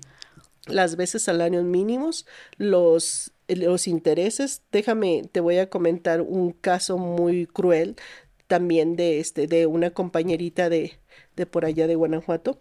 Este, la compañerita deja su trabajo, deja su trabajo, este, pues problemillas que por allí tuvo, deja su trabajo y tarda en conseguir otro trabajo tres meses. ¿Por qué se convierte decíamos ahorita, ¿por qué se convierte eh, en una esclavitud? Porque muchas veces aguantas trabajos insoportables porque sabes que te que puedes perder la casa, porque sabes que si dejas de pagar uno, dos, tres meses, los despachos de cobranza van a estarte amedrentando. Rapidísimo te comento que por esa amedrentación de los despachos de cobranza que te amenazan, que te están socavando, yo he tenido suicidios dentro de mi de mi agrupación, que de repente ya me hablan, ¿sabes qué? Fulanito. Sí. O sea, gente que se quitó la vida. Porque ya no vio otra salida. De tanto hostigamiento y, y, persecución por parte pues no es directamente del Infonavit, ¿no? Es, es el de los por parte de los despachos que están trabajando para el Infonavit cobrando. Y que es que si no les quitan la casa. Así es así de ese tamaño. ¿Y es, es, es legal como tanto amedrantamiento? Era legal, era legal. De hecho, hay un, este, no puedo hablar mucho del caso, pero hay una demanda precisamente contra un despacho de cobranza de parte del Infonavit mm, por una persona que se suicidó. Por tanto que lo perseguía. Sí. Qué terrible. Sí, tenemos, tenemos grabaciones, fíjate, tenemos grabaciones de un compañero que le habla a una, una mujer de un despacho, le dice, le dice, oiga, pues es que ya tiene tres meses que no ha dado ninguna mensualidad y queremos ver si en esta semana usted ya puede cubrir todas estas mensualidades que tiene atrasadas, se atiende, asciende a tanto su adeudo. ¿Para cuándo contamos con su pago? Así. Y él le dice, ay señorita, mire, déjeme le explico, no he podido encontrar trabajo, he ido, pero no me lo dan porque tengo un descuento muy alto. Dice, no, usted dígame cuándo nos va a poner el, su, su, este, su pago para ya anotárselo aquí y que esperemos que sea cumplido porque eso es beneficio para que no ponga en riesgo su casa. Dice, señorita, no tengo trabajo, si quiere me salgo a robar ahorita para darle la mensualidad, este, ¿cómo ve? Pues usted sabrá cómo tiene el dinero, pero usted dígame si ya le anoto aquí la que va a pagar. Tenemos la grabación, Jessie. O sea, que... Claro. Sí, sí, sí. ¿Hasta qué punto? ¿Hasta qué punto llega? ¿no? ¿Y qué, qué, qué sucede, Loli, si dejas de pagar el crédito? O sea, cuáles son las consecuencias y qué tiempo te dan eh, de chance, de espera, como qué tan flexibles son también por parte del Infonavit para la gente que, que precisamente se quedó sin trabajo, se enfermó, se incapacitó y que no pueda pagar estos, estos, estas mensualidades. Mira, este, afortunadamente, afortunadamente, este, yo sí quiero quiero hacer una invitación a todos los compañeros. Hay gente que me llama y me dice, Lolita, yo no tengo ningún problema, yo voy a, voy al corriente, voy perfecto con Infonavit. Y desde allí, Jessy, estamos mal. ¿Por qué? ¿Cómo? ¿Tener una deuda para ti no significa un problema? Mm. Por favor, o sea, estás diciendo que estás cumpliendo con lo que firmaste, pero tener una deuda no significa para ti un problema. Claro que es un problema y no me digas que estás bien, porque entonces quiere decir este, que, que no estás planeando muy bien tus finanzas. Tener una deuda es un problema. ¿Sale? Vamos, ¿qué es lo que pasa de repente? Este, que por algo se atraviesa y se te acumula una, dos, tres mensualidades, te, te entras a algo que llaman cobranza social en el Infonavit y te hablan, te dicen, oiga, pues venga, vamos a platicar de qué se trata, qué es esto, qué es lo otro. Cuando te toca un asesor, pues consciente, porque si tiene asesores conscientes en Infonavit, pocos, pero tiene, este te dice, oiga, mire, pues traía atraso de esto y esto, usted dígame qué pasó. Pues ya le dicen, no, pues mire, perdí el trabajo, esto, lo otro. Allí puede aplicar varias cosas. Hay algo, este, Em, tiene, varios programas el Infonavit. Uno de los programas es, eh, es cuando este, tú puedes poner una pequeña parte de lo que es tu mensualidad y el gobierno te pone la grandota. y ese programa es, es muy bueno. Este, cuando tengan ese problema de que los despidieron, que no pueden dar la mensualidad eso, acérquense al Infonavit o háblenos a nosotros, no hay problema, yo los ayudo porque muchas veces ya tenemos miedo, Jessy, de acercarnos porque nos han bateado tanto y nos han pisoteado tanto que a los compañeros les da miedo acercarse al Infonavit. Dicen, salgo apedreado y aporreado. Mm. y de todo tengo la culpa yo. Entonces, sí hay muchos programas. Uno es, es este que te digo, este programa donde él pone una pequeñísima parte y el gobierno pone otra parte. O también puede entrar una prórroga o puede haber un dictamen de capacidad de pago. Pueden haber muchas cosas, pero todo depende del crédito que tienes porque hay distintos créditos. Y estos distintos créditos desafortunadamente se manejan desde el inicio en el que el vendedor te ofrece la, la casa. Como decimos en México, según el sapo es la pedrada. Si te ven pudiente, te dejan ir un crédito muy caro. Te dejan ir un crédito que pues a ellos les va a dejar muy buena comisión, pero a ti te va a partir la mano. Estamos hablando de un Infonavit total AG. ¿Qué es un Infonavit Total AG? Es un, es un crédito que no está otorgando Infonavit. Lo está otorgando una entidad financiera, pero va a administrar el Infonavit. ¿Qué quiere decir AG? Que es anualidad garantizada. ¿Por qué es anualidad garantizada? Porque si tú no pagas, se garantiza con tu Afore. Sí, te lo descuentan de tu Afore para que no. y no se lo debes al Infonavit, se lo debes a una entidad financiera. ¿Quién puede ser? Vancomer, Banamex, cualquiera. Okay. Y ese tipo de créditos son créditos muy caros, que comúnmente tienen tasas de interés muy caras. y mucha gente, yo te puedo hablar del 100% de los Infonavit Total, Infonavit Total AG, ni siquiera saben que son Infonavit Total porque nunca nadie le dijo cuáles eran las características de ese crédito. Y cuando les explicas cuáles son las características de ese crédito, que no tienen derecho ni a retrasarse, ni a nada, nada, nada, nada, nada, nada, dicen, pero a mí no me dijeron eso, pero tampoco investigaste.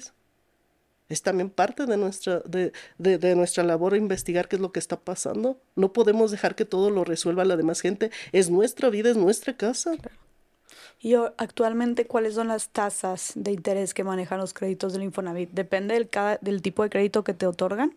Sí, pero pueden ir del 1.9 hasta el 9% pero pregúntame si otorga muchas del 1, 2, 3, 4, 5. No, no, no, casi todas son 6, 7, 8, 9, ¿no?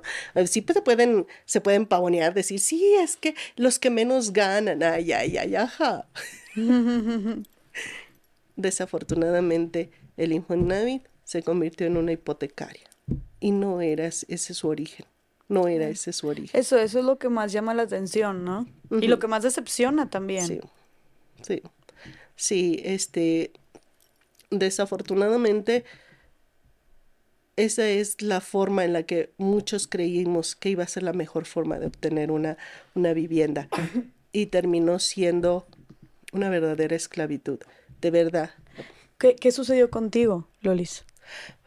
Pues mm, allí cuando, cuando este, me pasó eso de, de que dejé de pelear con Dios, con mucho dolor pude abrir los ojos ese día.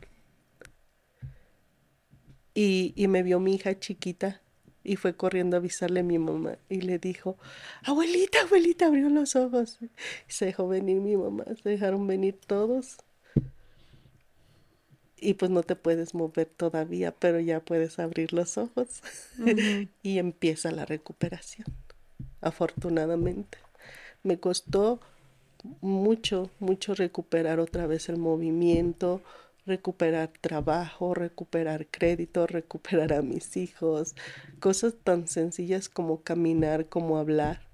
Este, no sé qué pasa en el cerebro, yo no entiendo, pero como que se desconecta una parte. Me acuerdo que una vez mi mamá me daba unas tostadas y yo no latinaba. No las alcanzaba. No latinaba. No calculabas bien. No, no sé, no sé qué pasó. A lo mejor este algo se movió por allí, ¿no? Entonces recuperarme de todo eso me llevó hasta el 2019 hasta el 2019 porque los intereses subieron, subieron, subieron de mi crédito. Este, em, físicamente yo les comparto mucho a mis compañeros que muchas veces tengo secuelas de eso porque yo me he cachado, yo misma me he observado que de repente estoy platicando así como contigo pero de repente como que no encaja lo que estábamos platicando a cuando me vuelvo a conectar. Son segundos, son segundos, pero acá no estábamos hablando de esto. Así que si me pasa aquí, me perdonan. Estás perdonada. Dices, tu sobre aviso no hay engaño. Sí, sí, sí. Advertidos están. No, pero yo te, no, yo te he visto al contrario, yo te veo al 100. pero es, es, es hasta cierto punto normal. Y, y yo sí, este, mm, creo y, y platico mucho este, con mi círculo cercano, este, que si trascendí eso, tengo que hacerlo valer. Claro. Tengo que hacer valer todo lo que hasta el momento hemos alcanzado, todo lo que hasta el momento se ha vivido, se tiene que hacer valer y se tiene que aquilatar de alguna manera. Lolis, ¿y cómo le hiciste para seguir pagando tu crédito del Infonavit cuando estabas ah, pues totalmente incapacitada? ¿Estás en coma? Por allí me dieron un trabajo de mesera. Y andar de mesera, pues es andar movidita, córrele, porque te quieren esta mesa, vas a hacer esto, vas a hacer lo otro. Y eso yo creo que también me dio, aparte de que tienes memoria muscular y todo eso, para volverme a agarrar. En ocho meses volví otra vez a agarrar, este, y como mesera te me fue muy bien. ¿Ah, sí? Fue muy bien, ah, bendito Dios.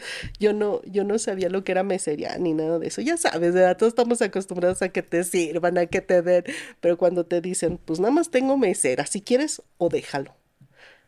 Pues lo agarro, pero me enseñas. y este, me dice, sí, te voy a decir, o fíjate cómo lo hago. Ay, está bien. este, y yo me acuerdo que tenía un mandil negro Entonces, este, pues para dar la velocidad que se requiere ese tipo de trabajos, yo nada más agarraba, ya es que poner una charolita, yo nada más agarraba, echaba la charolita y me iba lo que sigue, lo que sigue. Y, ese día, mm, que fue el primer día de mesera, yo nada más me acuerdo que me quito el mandil y lo sentía pesado, pesado. Dije, ya estoy tan cansada que hasta el mandil me pesa. Y llego a la casa, llego a la casa y, y, este, y le digo a mi hija mayor, hija, saca para ver, vamos a ver este cómo me fue para ahorita ver si podemos pagar el agua, la luz y a ver si queda para dejarles para mañana para el lunch y bla bla bla. Y lo vació en la mesa así era. Y, mi hijo y todos voltean, mi hijo chiquito, ¿no? Mamá, ¿dónde fuiste? Dice, oye, pues ¿dónde trabajas? Sí, este, estoy hablando que eso fue en el 2006, ese primer día, creo que de puras propinas saqué como 800 pesos en un día. En un día, en un día. O sea, 800 pesos era bueno, porque en aquel entonces yo me acuerdo que ganaba 1700 a la semana. Entonces no te quitaron tu casa ni nada. No. No, gracias. Todavía la tengo, bendito Dios. En el 2019 en automático me convirtieron de veces salario mínimo a pesos, que fue el programa piloto de responsabilidad compartida, así se llama el programa que convierte todos los créditos de veces salarios mínimos a pesos y el interés me quedó al 8.5, es decir, ahorita lo único que me aumenta es el interés anual. Ok, ¿y cuánto te falta para terminar de pagar? Para terminarla de pagar, la última vez vi que traía un saldo ya de 136 mil, pero ya es, ya es más visible, más aceptable a cuando veía que debía 600 mil. 600, pero pues no habías dicho que eran 230 mil. 203 mil me costó la casa, pero aunque yo pagaba, en las actualizaciones de veces salarios mínimos a pesos, los retrasos y todo eso, me aventó a, casi 600 mil mi deuda. Entonces había que bajarle, bajarle, bajarle, bajarle. Yo por eso, este, siempre les digo, esto esto es como cuando está el fuego. Tú, un crédito es como un fuego que devora todo, no. Tienes que cercarlo para que no se, mm, para que no te devore lo demás. Cércalo y después hay que irlo sofocando poco a poco. Yo así veo los créditos. O sea, si tú me dices que tener un crédito no es un problema, sí, sí es un problema, es un fuego que te puede devorar todo. Entonces, tienes que cercarlo hasta, hasta mitigarlo. ¿Y cómo lo cercas? ¿Cómo lo cercas? Pues de alguna manera, ¿qué es lo que hace que se dispare? El interés. Entonces, pues no le cuchileo el interés, ¿qué es lo que hace que, que se vaya en vez de salario mínimo, el brinco del año? Entonces le meto cada vez mm, que puedo les voy a dar un tip a toda la gente que tiene crédito Infonavit. Toda la gente que tiene crédito Infonavit, aparte de los que le descuentan en, en, su trabajo, puede abonarle a su crédito. Es decir, va a cualquier tienda, va a cualquier banco y le dice, ¿sabe que yo le quiero meter este dinero? a mi crédito, tiene que ser a su número de crédito.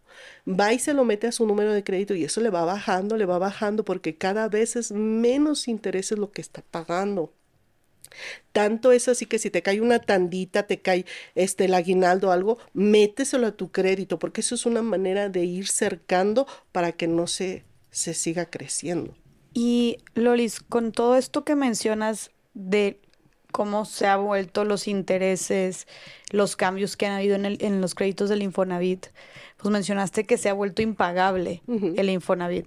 Tú, para las personas que nos están escuchando y que están considerando solicitar un crédito en el Infonavit, si mencionas que se ha vuelto impagable, ¿recomendarías solicitar un crédito del Infonavit entonces o qué recomendarías hacer? Porque pues lo triste es que a final de cuentas, pues si quieres una casa y no tienes para pagarla de contado, pues no tienes muchas opciones, ¿no? Eh, eso es algo muy triste y básicamente eh, si, si vemos a, las mm, generaciones actuales, es decir, la gente que tiene 20, 30 años, le resulta bien difícil y poco menos que imposible adquirir su casa, ¿no? Y cuando se meten este tipo de créditos del Infonavit, tienen que tener muy bien, mm, muy buena visión deben de pensar en su salud, en su salud, en el trabajo que tienen y en el tiempo de pagarlo. ¿Por qué? Porque si tú, yo te voy a decir lo que a mí me dijeron cuando, cuando agarré la casa de Infonavit. Yo pensaba muchas cosas. Si podré, no podré, etcétera, etcétera. Sin echar números, ¿eh? Yo creo que ese es un error de nosotros los mexicanos. Tenemos que echar números. Este, a mí me dijo una señora, me dice, tú agárralo, después a ver cómo le haces para pagar. Ah, canijo.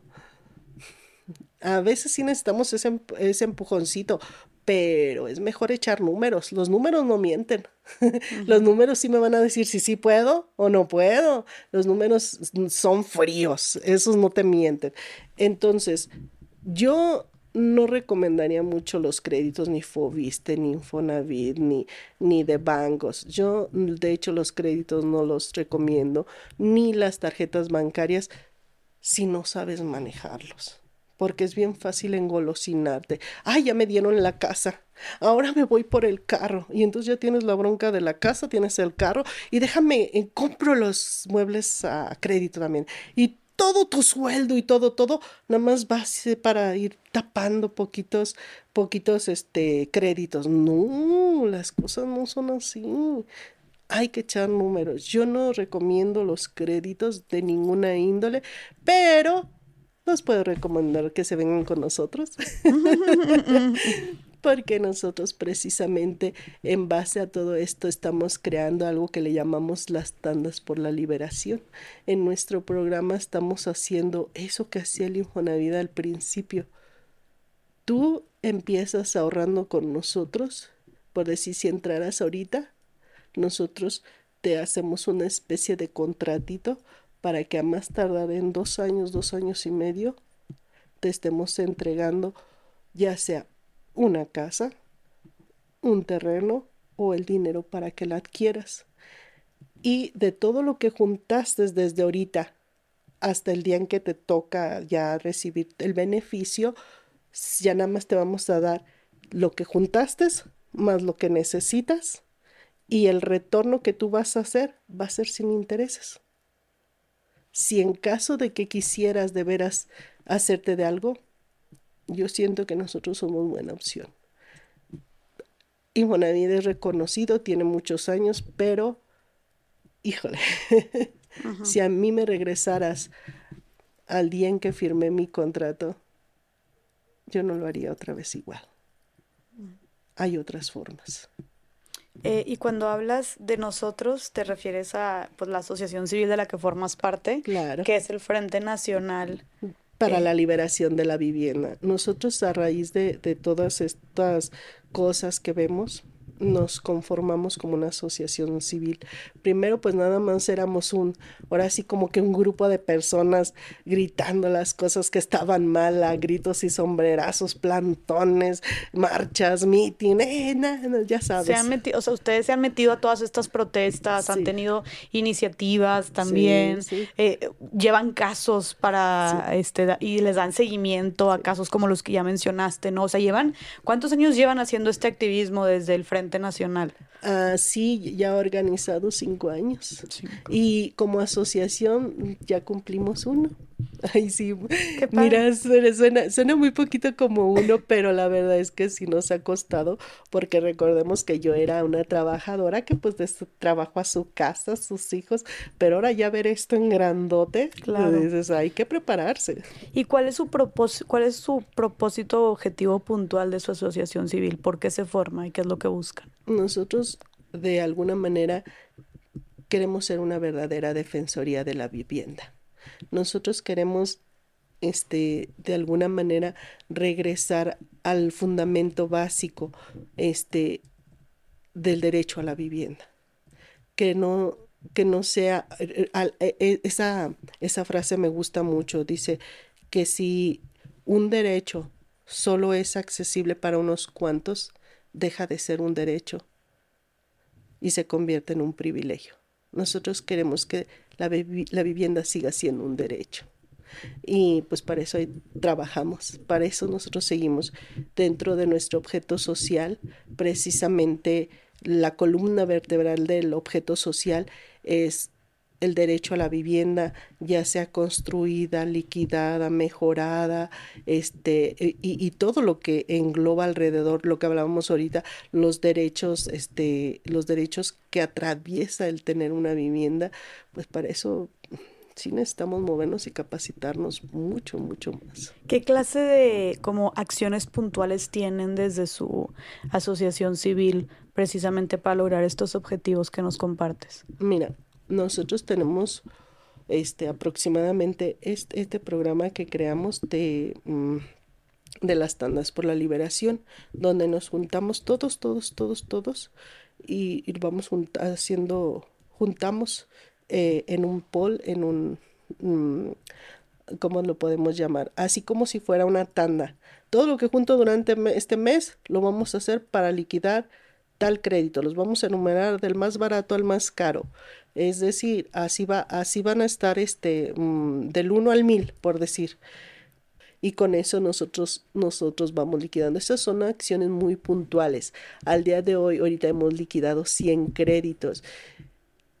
Y se dice muy fácil, se dice muy fácil, pero eso es trabajar junto con el Infonavit, junto con el compañero, porque no estamos de brazos, de brazos cruzados, todos estamos trabajando en buscar la mejor negociación. Hay veces en las que les ofrecen pasar de veces salario mínimo a pesos, pero exactamente igual como están.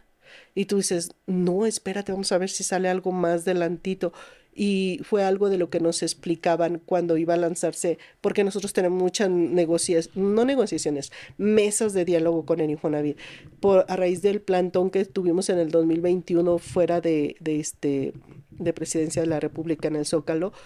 ¿Cómo este, estuvo eso? Nos, nos plantamos. nos, pues, nos plantamos, dices. O sea, una protesta. Sí. sí ¿Qué eh, exigían? precisamente queríamos que Andrés Manuel nos volteara el licenciado Andrés Manuel López Obrador, presidente de la República, nos diera cinco minutos para exponerle lo que estamos viviendo en los créditos de Infonavit. Entonces, pues ya sabes, tengo unas compañeras pero si aguerridas y aferradas y por ahí salió el carro blanquito y se le aventaron al carro y lo pararon. Pararon al presidente. Sí. ¿Y claro que lo estábamos cazando, pues duramos dos meses ahí en el plantón. Y luego lo, lo paramos y le dije, y ahí vamos todos, ¿no? Ya teníamos una estrategia cómo íbamos a llegar. este... Mm, lo paramos y este y, y, le dijimos pues que queríamos dialogarle de lo que estaba pasando. Entonces iba por allí una persona y le dijo encárgate de atenderlos y pues ya eh, lo dejaron ir y todo eso. Y como a las tres horas allá al plantón llegó la persona y nos dice a ver quiero saber qué es lo que quieren y nos canalizaron y tuvimos la primera audiencia allá en Barranca del Muerto, que son las oficinas centrales a nivel nacional de, de Infonavit, y empezamos a dialogar.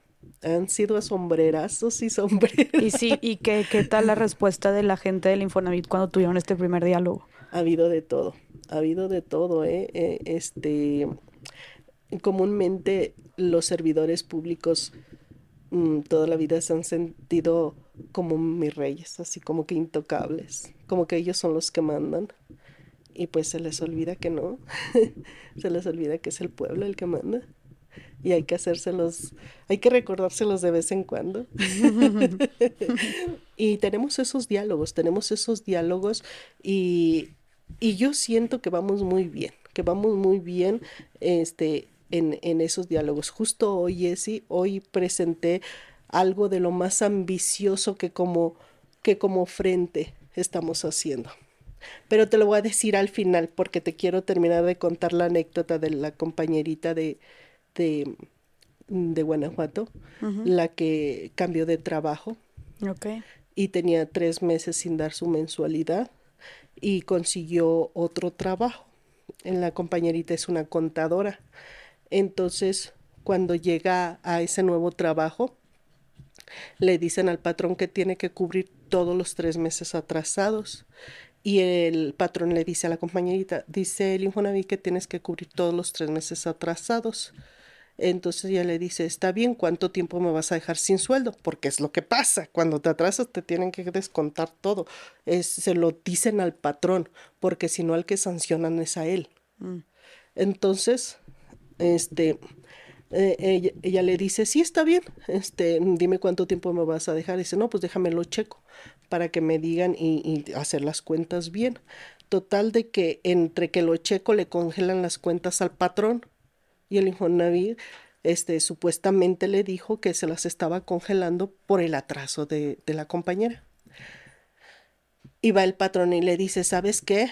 Ya me congelaron las cuentas y no puedo pagar, no puedo hacer nada, estoy parado por tu cuenta y ahorita lo que están pidiendo es el total de la liquidación de, de tu crédito.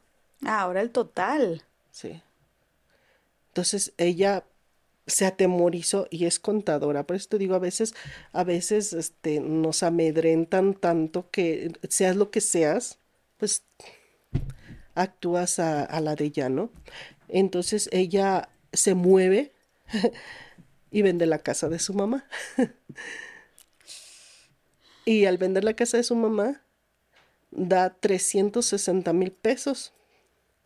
Así, de golpe.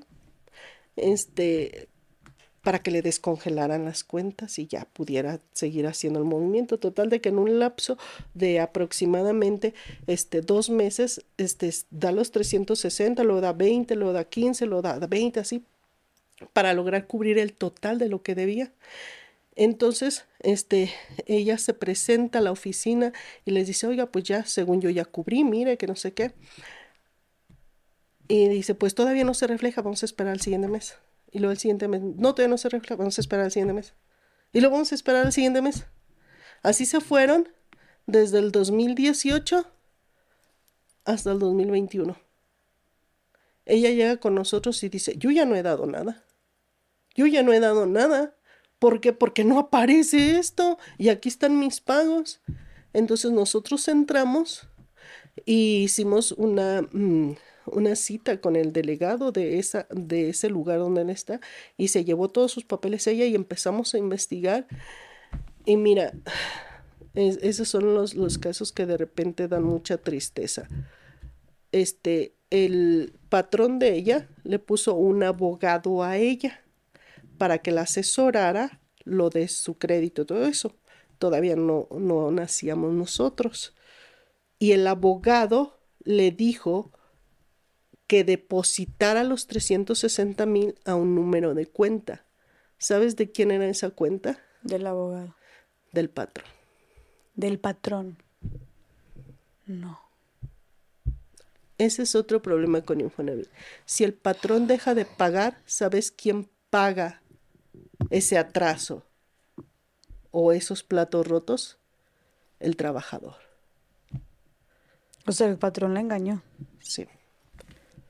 Sí. No puedo creer que haya gente así. Sí lo hay. O sea, ya no solo es el Infonavit, ya es más gente alrededor de la situación del Infonavit aprovechándose. Aprovechándose de esa situación. Entonces, hemos tenido casos muy, muy fuertes. ¿Y qué procede? Eh, no pueden, no, no pueden meter al patrón a la cárcel.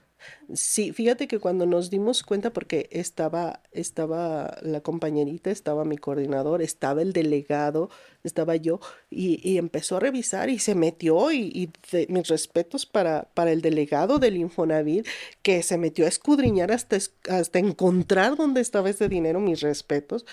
Este, la compañera es diabética. Y cuando le dijeron eso se puso blanca.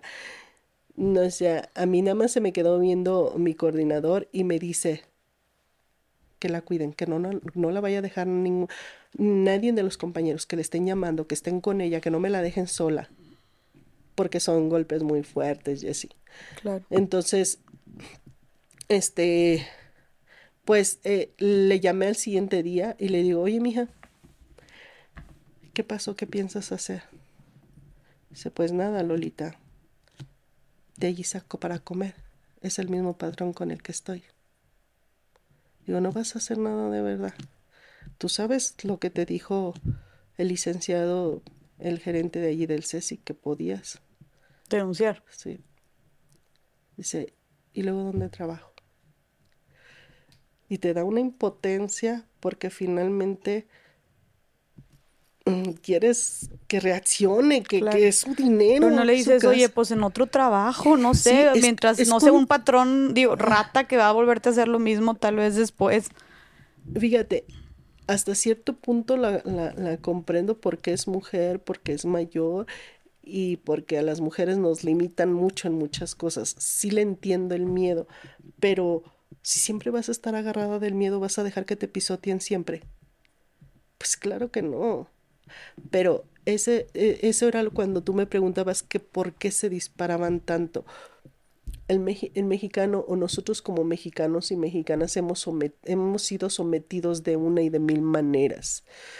Desde, desde la llegada si quieres, de Hernán Cortés, cómo sometían a nuestros pueblos, cómo someten a las mujeres, cómo nos someten siempre. yo te platicaba en alguna ocasión, pareciera que la esclavitud fue abolida, ¿verdad? Pero aquí nada más la matizaron, aquí nada más le dieron otro enfoque para seguirnos teniendo esclavizados. Y yo creo que no se vale, más la lucha tiene que ser mm, como te diré, este, muy consistente y en, en varios frentes, en varios frentes, tanto ir empoderando como para ir enfrentando de alguna manera toda esta situación. Claro. Platícanos un poco del cártel inmobiliario. Ay, pues eh, lo voy a ejemplificar también con el, tengo muchos casos, tengo muchos casos, ojalá que no se me salgan nombres por la privacidad de mis compañeros. Sí, este, me habla una compañerita bien asustada, de por sí es bien nerviosa. me habla, Lolita, Lolita, que mi casa la están vendiendo. Mira, aquí están las fotos en el Face. ¿Cómo que tu casa la están vendiendo? Sí, no sé qué está pasando, vamos. Y nos fuimos, hice la cita con el delegado de ese, de ese CESI. Un CESI es un, centro de servicios Infonavit, pero eh, en determinada área, ¿verdad? Entonces hice, hice la cita con el delegado del Infonavit de allí, de ese lugar, y le digo, oiga, ¿por qué si ya habíamos hecho un acuerdo donde ella eh, de este atraso que tuvo iba a pagar así y así y así, ¿por qué le están vendiendo la casa? Y me contesta el delegado, es que nosotros no la estamos vendiendo. Ah, caray, ¿no la estás vendiendo tú? Entonces, mira, aquí está. Dice remate bancario. Y por un valor como cuatro veces menos de lo que vale la casa. Y este, y, ve y dice, no, mira, aquí está donde todo su crédito lo tiene al corriente, está regularizándote, está activo y no trae ningún proceso. Entonces, dice Lolita, es que ya fueron a preguntarme que en cuánto se las puedo dejar. ¡Uh, que la canción!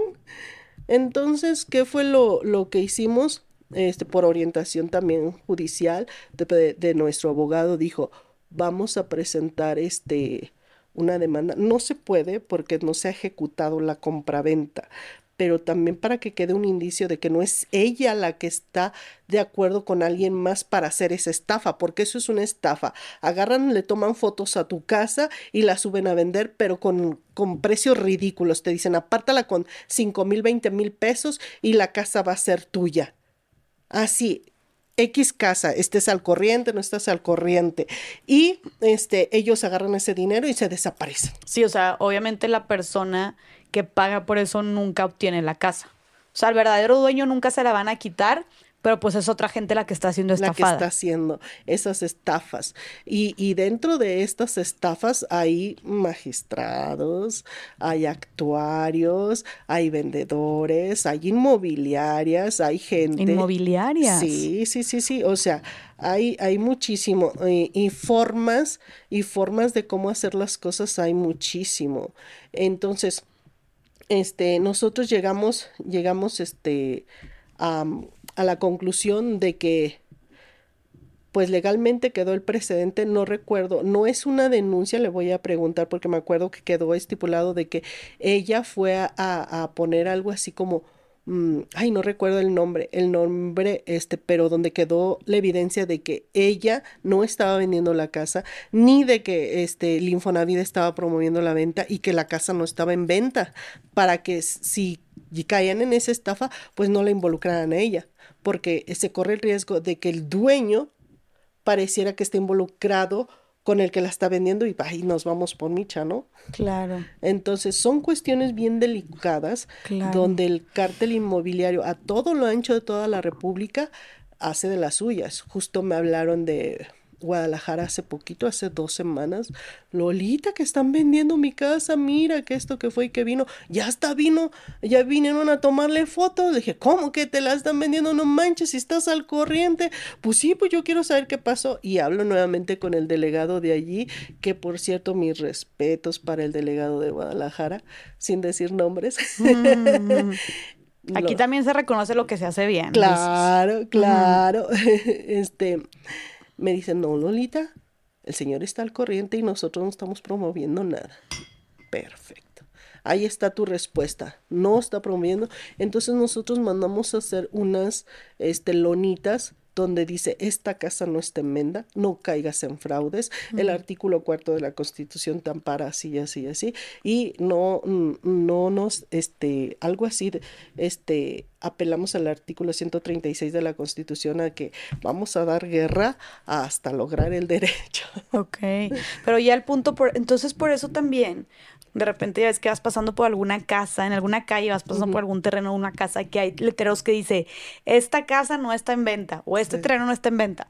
Yo pensaba que era como porque la gente hablaba mucho y estaba fría y fría porque le mm. interesaba mucho y que dicen, ya no me estén preguntando porque no está. No, más bien es porque hay gente que ha intentado hacer fraude y ofrecido esa casa o terreno en venta y por eso los dueños están como avisando. ¿Es más por ahí? Sí, pero no es que lo hayan intentado, Yes. Hay un reportaje este, de 60 segundos en, en, en Sonora este, lo pueden checar todo el mundo en el YouTube, donde en 60 segundos hablan del cártel inmobiliario, porque precisamente así lo llamó el cártel inmobiliario este Morales, se apellida Morales el, el entrevistador, donde dice que este, de repente a una a una acreditada que no vivía en esa casa en ese momento, le habla a una de sus vecinas y le dice, oiga, ¿le va a hacer remodelaciones a su casa? Dice, no, ¿por qué? Dice, pues llegó un señor y trae unos albañiles y le va a mover. Y entonces ella va y, y, le dice, le dice, oiga, ¿qué está pasando? Esta es mi casa. Dice, no, aquí están mis escrituras, esta es mi casa. ¿Y las escrituras de dónde las sacó? Exacto. Allí en ese reportaje, este señor Morales maneja la, una, una de las tantas formas de manejar, de, de que se mueve el cártel inmobiliario era lo que te mencionaba, hay, hay actuarios, hay gobernadores, hay notarios, hay ah, magistrados involucrados. O sea, sí se vende formalmente. Sí. Por encima, pasando por encima de la decisión de los dueños, o sea, ni se les avisa, no es, no es una simulación muchas veces. No, lo hacen, porque es una estafa, lo hacen. Entonces, este eh, parte, parte yo, yo también por eso quería mencionar esto, porque es, eh, muchas veces es una doble victimización. El que es el dueño oficial y al que le venden, porque el que le venden va con los ojos cerrando creyendo que está bien y le friegan su lana.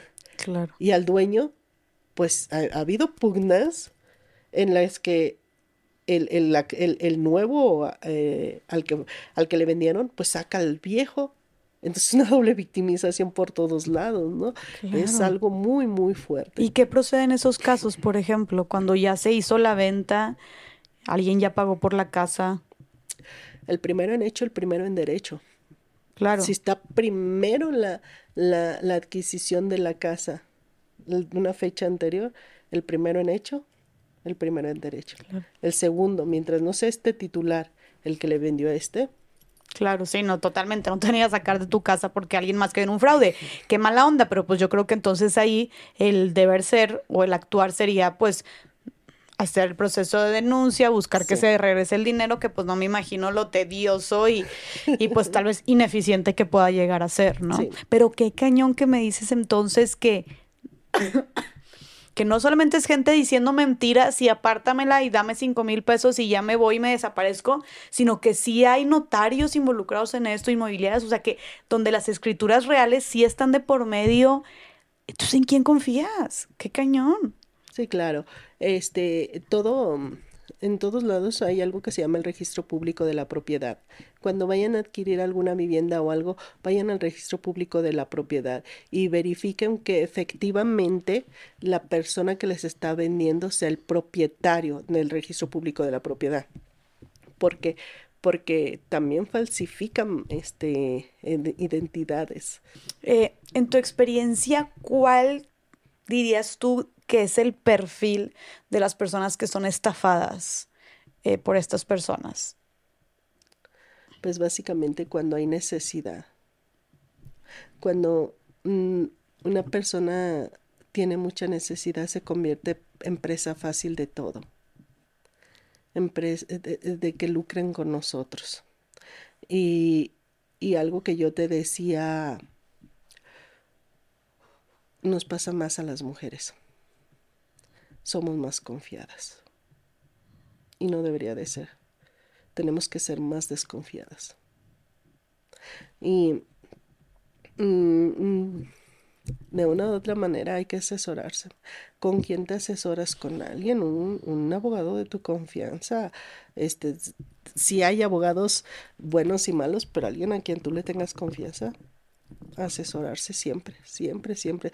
Estamos hablando de cuestiones fuertes. Yo te comentaba de este, de, del compañero que pues no, no soportó las agresiones de los despachos de cobranza y terminó suicidándose. Entonces, mm, toma en cuenta que no es un tema menor. Te va a pegar en muchas cosas. Asesórate pierde dos, tres días leyendo. No te quedes así tan tranquila como que ah, no va a pasar nada. No, sí pasa. Sí pasa. Y siempre ve el peor escenario. Así, así, este, de una u otra manera, tú misma, tú misma no te estás engañando. Yo pienso que el mayor fraude, el mayor fraude no es que otra persona te quiera engañar, el mayor fraude es que tú misma te quieras engañar. Tú misma mm, que te digas, ah, no, sí, sí está bien. No, no está bien. Y dítelo para que, para que busques la verdad hasta que la encuentres. Vamos a poner ejemplo burdo si quieres, ¿no? Este, te acabo de mencionar que el Infonavit fue saqueado, ¿verdad? ¿Cuántos millones de pesos yo? Pues ha de haber sido muchísimos. ¿Por qué el saqueador no está en la cárcel? Pues porque está solapado, ¿no? Claro. Está solapado. Y, ¿Y por qué una persona que se roba un atún, unas tostadas o algo para darle de comer a la familia, si está en la cárcel? ¿Porque lo señalas? ¿Porque a él sí le dejas caer toda la ley? No, hay que ser parejos con todos.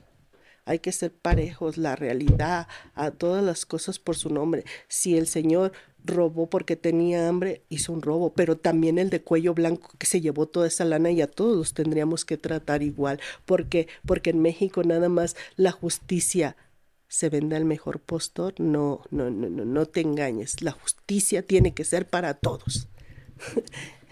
De hecho, eso me, me hace preguntarme ¿cómo es, cómo es tu concepto o la noción de la justicia en México después de todo lo que has visto y has experimentado? Mm, yo, yo sí creo ahorita, actualmente, mm, vi una, un cartón donde estaban unas señoras de pueblo criticando a la imagen de la justicia. Ya ves una mujer así, este, con los ojos vendados, con la balanza en la mano y embarazada.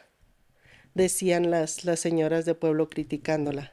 Decían, híjole, ¿de quién será el bebé que está esperando la, la justicia? Y decía la otra, ¿quién sabe? Son tantos los que la han violado.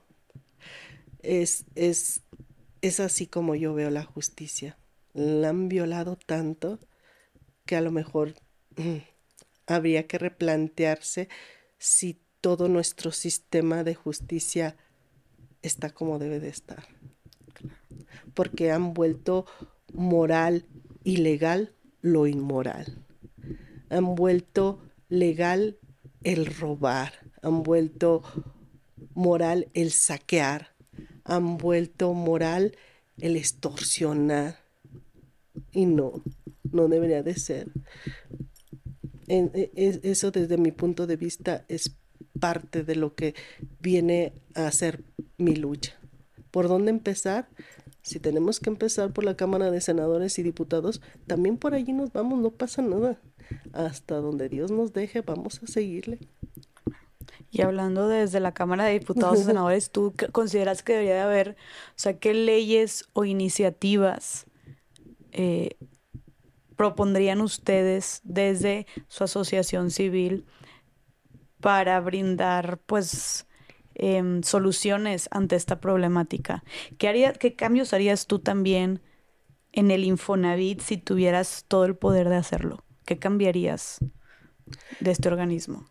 Sí, e, este tema, como lo dijimos, es muy complejo y es transversal, tiene que pegar este en, en muchas partes. Pero yo te voy a hablar de que hace alrededor de año y medio, dos años, este, la diputada Susana Prieto Terrazas, este, propuso abrogar el artículo 44 de la ley del Infonavit, donde se estipula que los créditos se deben de otorgar en veces salario mínimo, lo que te decía hace un momento este, y ya ha sido propuesto por varias iniciativas a, diferentes tiempos, pero siempre ha sido rechazado, siempre. Eh, recordemos que abrogar es diferente a derogar. Derogar es solo modificar una parte del artículo. Abrogar es desaparecerlo totalmente, ¿no? Pero el artículo 44 este, pega en más artículos, entonces no se ha podido. Yo en ese terreno este, mm, me quiero meter a modificar esa aberración de veces salarios mínimos.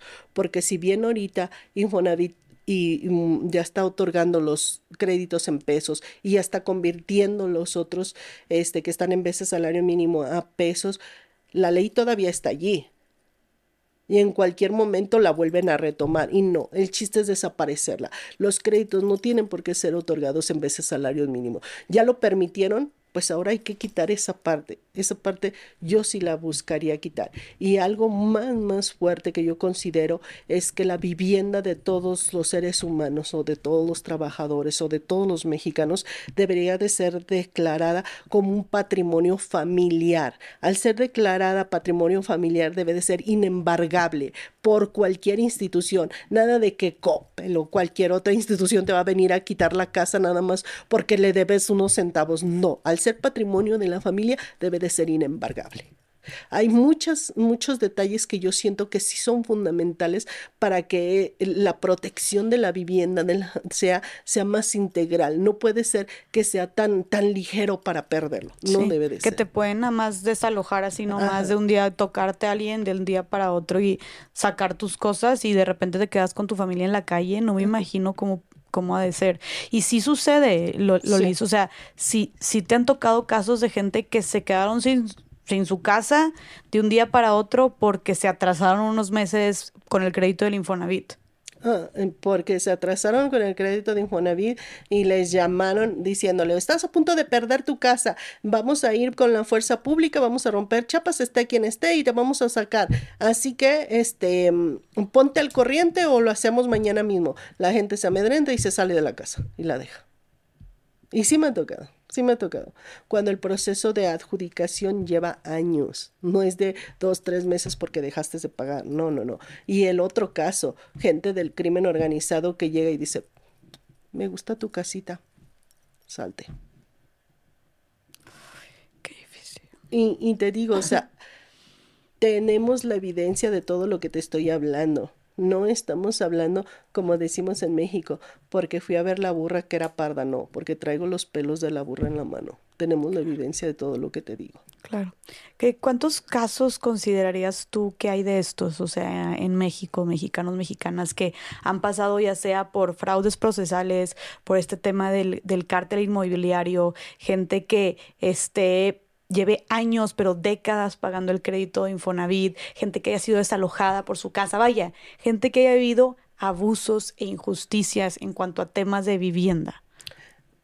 Muchísimos. Te digo que ahorita tiene colocados 10 millones de créditos el Infonavit, pero nosotros dentro de, de del frente tenemos solamente 10 mil compañeros.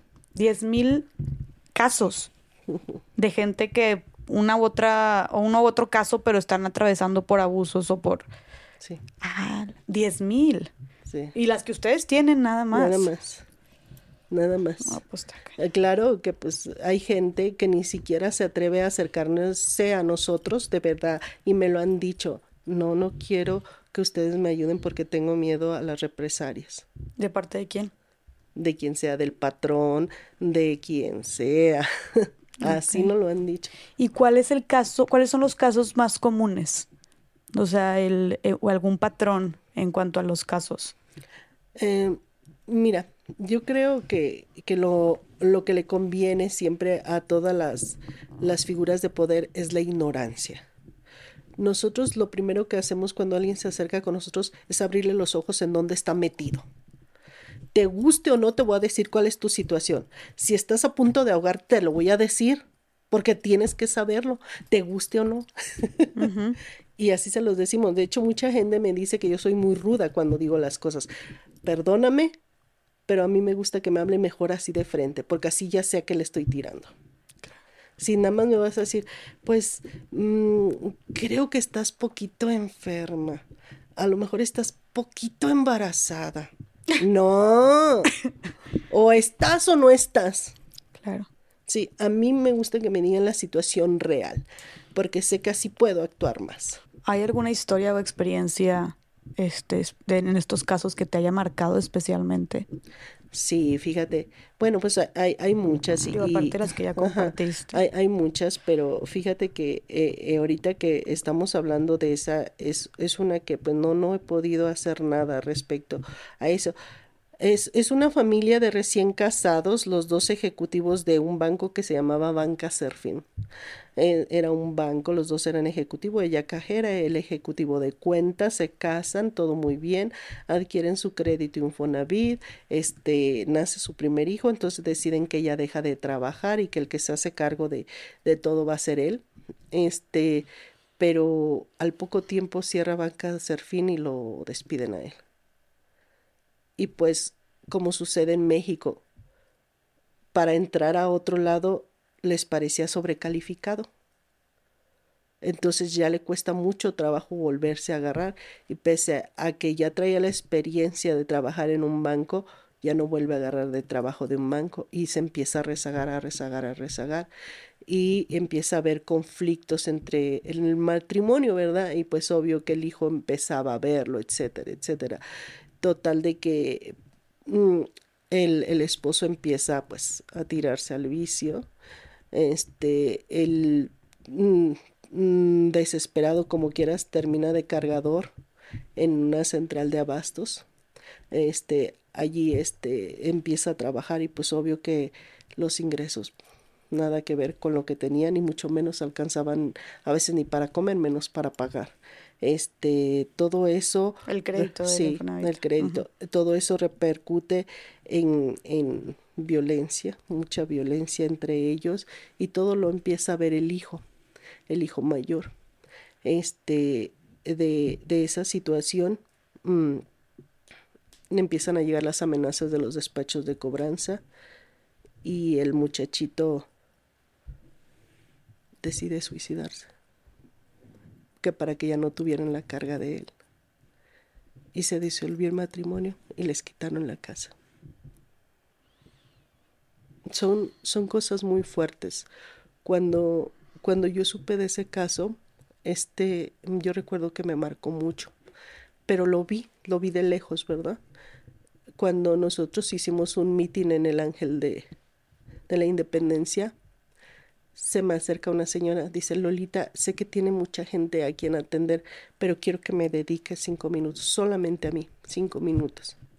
Y retomando, este, pues atendía a todos los compañeros, que eran muchísimos, y ella se quedó sentadita y hasta el final. Y le dije, a ver, mija, pues ya, cuéntame. Me dice, le voy a contar mi situación. Estaba así, así, así. Ella era la esposa. Y me dice, y yo quiero exponer mi caso porque sé que no voy a recuperar ni a mi hijo, ni a mi esposo, ni la casa, ni mi familia. Y no quiero que nadie vuelva a pasar eso. Oh. ¿Qué puedes hacer? No puedo hacer nada. Lo que sí puedo hacer es evitar que vuelva a pasar. En la medida de mis posibilidades. Por eso, por eso también son cosas que te marcan, que te dicen, es que no debieron salir así las cosas. No vale la pena. No vale la pena. Y, y otro caso que, que yo te platicaba, un caso de homonimia.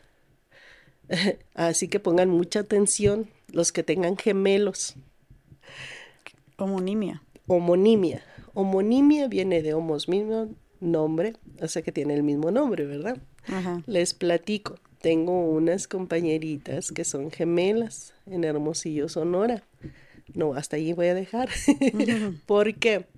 Porque al ser gemelas, pues nacen el mismo día, se apellidan igual, a la misma hora que nacen, etcétera, etcétera. Y para acabarla, casi se llaman igual. Mm, una se llama Elda y la otra se llama Hilda. No, hombre. y tú las ves y casi son idénticas. No les bastó a los papás con que ya fueran gemelas. Dijeron, también vamos a ponerles igual el nombre. ¿Cómo repercute eso en que el CUR queda igualito? Idéntico queda el CUR. Entonces ahí hay una homonimia, pero son dos personas diferentes. ¿Qué pasa aquí? Las dos pues al tener más o menos pues la misma familia, los mismos amigos, los mismos trabajos, trabajan en el mismo lugar, sacan su casa al mismo lugar, en el mismo tiempo y cuando empiezan los descuentos, el sistema dice, ah, ah, aquí le voy a mandar una cosa y aquí la otra. Y ahí se quedan los descuentos y no caen a los créditos de ellas. Y ahí siguen cayendo los descuentos, los descuentos. Entonces, al no caer a, sus créditos de ella, les hablan, oiga, ¿por qué no paga? ¿Cómo no? Ahí está donde me está descontando el patrón. A las dos. Entonces se acercan al Infonavit y dicen, mmm, debe haber algún error en el sistema. Véngase para el otro mes a ver, ya se, ya se acomodó. Eso empezó en el 2003. Se va, está, que véngase al otro mes, al otro mes, al otro mes, nada. 2012, las meten a juicio a las dos, que porque no han pagado. Y una de ellas, pues demuestra que está pagando. La otra, en ese momento estaba enferma. Entonces a ella, a la que estaba enferma, le adjudican la casa y la desalojan en el 2014. Y la que demostró que seguía pagando, le vuelven a hacer otro juicio porque seguía sin caer el dinero, pero ella iba, iba, iba, iba, iba. Este, y en el 2019 le adjudican la casa y la meten a remate. Pero ella seguía teniendo la casa.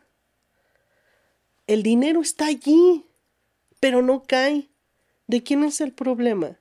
Pues del sistema. Los errores del sistema los paga el trabajador. Pero le quitar, le remataron la casa entonces está en remate su casa. Porque ¿qué sucede cuando entonces lo dejas de pagar? te la quitan, te sacan, la quitan y la rematan. Venden tu deuda, ¿no? La casa. Venden la casa, perdón. Ok. ¿Y a, ¿Y a quién se la venden? Pues ahora sí que al mejor postor, o sea, a cualquier persona. Cualquier persona la puede la puede comprar. Así es. O, o, también se vende a través de un crédito de Infonavit. También se puede vender así. Ahora, este, es, ese tema es actual, ¿eh? ¿Y qué, ¿Y qué, pasó con ellas? Pues mira, el de, el de Elda mm, no puede hacer nada ya. No puede ser. Pero no puede apelar, o sea, eh, ¿es legal eso? es legal. Pero si es un problema de su sistema. Es un problema de su sistema. ¿Qué te dicen cuando les reclamas eso? Ah, no, pues que mm, ya te voy a decir cuál fue la contestación. No, que ellos debieron acercarse a pedir asesoría, pero si mes a mes están yendo y los batean y se lavan las manos. Y dicen que no es cierto, que ya se les había dicho que fueran a hacer el, el, mm, la separación de los cura, la Afore y todo eso, pero también en el Afore se los traían a pura vuelta y vuelta. Apenas hasta hace año y medio ya las tomaron en serio, porque déjame te digo, lo que pasa es que este, hay un detalle con ellas. Este, me da un poco de risa, pero pues sí está grueso, ¿no? Cuando eran chiquitas, mm, a Elda le, le, le, dio infección en la garganta de las, de las, ¿cómo se llama? Anginas. Entonces, no quería que se las operaran. Y se escondió. Entonces los papás se llevaron a Hilda y le sacaron las anginas a Hilda. No. Y cuando se dieron cuenta que no era Hilda que había que sacárselas a Hilda, pues las dos se quedaron sin anginas. Entonces hablan como que muy chistoso. Wow. Cuando te hablan, parece que están jugando contigo. Entonces ellas iban y exponían su problema y ellos pensaban que estaban jugando. Había momentos en que les decían, otra vez usted, señora, se acaba de ir, pero la que se había ido era la otra. ¿Sí me entiendes? Sí, bien complicado. Pero como quiera, cuánta incompetencia de, de, de si, si, ya te están presentando el problema, ¿no? Y, y, que es un caso especial también, una clara falla por parte del sistema. Sí. Pues como no hay respuesta o como no hay un entendimiento o una empatía. Exacto. Está, está muy, muy fuerte. Y este, y, y, y otro, otra cosa que hay que abordar allí, de todo lo que se te descontó, y esto es real, de todo lo que se le descontó a una persona que se le adjudicó la casa, o sea, que se le quitó, no se le regresa absolutamente nada. Mm. La pierdes totalmente. Y aparte, con una etiqueta de que jamás te van a volver a dar un crédito. Es su palabra contra la del trabajador, contra la del acreditado, porque no hay un asiento donde ellas fueron y fueron y fueron y fueron. Entonces, yo te puedo mencionar que nosotros hemos abogado porque cada vez que vaya uno de los acreditados se haga una minuta donde él se está acercando y qué, qué es lo que se le está ofreciendo. Porque si nada más es la palabra del ejecutivo contra el trabajador, siempre va a llevarlas de ganar el ejecutivo, siempre el Infonavit va a llevarlas de ganar y el que sale perdiendo es el, es el acreditado y siempre ha sido así. Siempre ha sido así. Entonces, eso es una de nuestras luchas, que cada vez que va uno de nuestros acreditados, créeme que hasta les rechoca que vaya uno de nuestros compañeros, porque lo primero que hacemos es darles una credencial que pertenecen al frente. Entonces llegan y llegan con su credencial y entonces ya saben que los van a pasar a atender y les tienen que ofrecer algo, Mm. porque no van a perder su día de trabajo nada más para que le digan, no, pues no hay nada, váyase, que Dios lo bendiga, porque así lo hacían antes. Váyase y que Dios lo bendiga trabaje, ¿a poco no puede trabajar? Juzgaban. Yo pienso que la labor de los ejecutivos no es juzgar, no es juzgar. Ofrécele lo que tiene disponible y ya San se acabó, ¿sí? O sea, no puedes tomar decisiones por él, pero así los toman. Así los toman. Y te digo, así como hay un, unos honrosos casos que son muy buenos seres humanos, hay pésimos. Y justo, justo, justo en, en Durango, tengo un caso donde me le adjudicaron la casa a una compañera. ¿Qué es lo que pasa? Que esta, esta compañera al estar soltera adquiere su casa en Fonavir, pero se casa y tiene a su hijo. Entonces ya deja de vivir en esta casa, que era la soltera, y se va a vivir con la familia. O sea, el esposo, su hijo y ya. Entonces esta casa la, la renta, la del Infonavit, la renta para una guardería. Ella seguía pagando todo normal, pero el muchacho se accidenta. Y este, y, este accidente ocasiona la separación de, de este, del matrimonio. Entonces ella, para cubrir todos los gastos del accidente de su hijo, empieza a mermarse mucho y empieza a fallarle al Infonavit. Entonces, ella se acerca para decirle, ¿sabe qué? Estoy muy mermada de mis ingresos, por favor dígame cómo le podemos hacer, porque no puedo dar lo que venía dando. El ejecutivo se toma la libertad de decir, déjame ver qué, qué te pueden ofrecer, vente para el siguiente mes. Y va para el siguiente mes. No, pues es que no te ofrece nada. Al siguiente mes, no te ofrecen nada. Y siguen pasando los meses, dos años. Así se lo llevan pasando los meses. Un lunes va al Infonavit y el jueves le están tomando fotos a su casa. Oiga, ¿por qué le toma fotos a mi casa? Pues porque su casa ya se va a remate. ¿Cómo que se va a remate si vine apenas el lunes al Infonavit? Su casa entró a juicio. Y va y se presenta nuevamente ante el Infonavit. A ver, ¿qué onda? ¿Qué pasó? No, sí, es que la casa ya se remató. Yo te, le dice el ejecutivo, yo te aconsejo que te ampares con un abogado y eh, consigue el abogado la, la compañera y gan, les mete demanda y gana la demanda. Pero resulta que ella todavía tiene la etiqueta de judicializada, de que su casa está judicializada.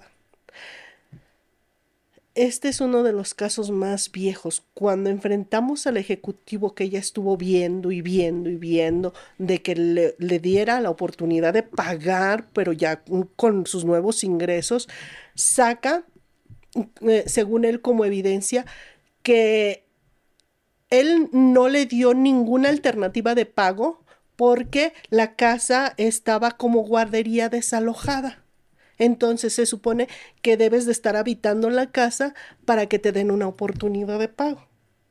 O sea, ¿puede un ejecutivo hacer ese tipo de juicios en darte o no darte la oportunidad de pagar tu casa nada más porque para él no la estás habitando? A mí se me hace una arbitrariedad, pero es real. Es real y este y, y la compañera sí está. Y por lo que veo, un factor común es como esta falta de sensibilidad y comprensión o, entendimiento por parte de los ejecutivos o de las, de las personas del Infonavit, ¿no? que, que, otorgan estos créditos, porque veo que mucho de los, del problema entra cuando, pues, efectivamente, eventualmente la vida pasa, la vida pasa me refiero a te quedas sin trabajo, tienes un accidente, estás indispuesto, etcétera, eh, cosas que pasan en la vida y que no tienes ningún control y que precisamente cuando se tiene ya el problema de seguir pagando el crédito y que se está, es que aparte es eso, la gente activamente está buscando el cómo sí. O sea, al menos los casos que nos has contado, y como ya hablamos también de como mexicanos, siempre buscamos cómo sacar al quite y cómo, este, ahora sí que, como dicen, sacar el jale.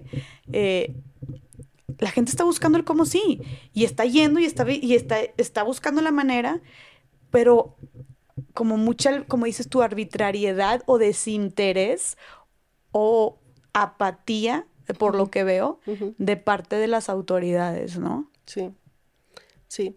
Sí, pues es, es por eso, es por eso por lo que nosotros queremos que este tema se visualice.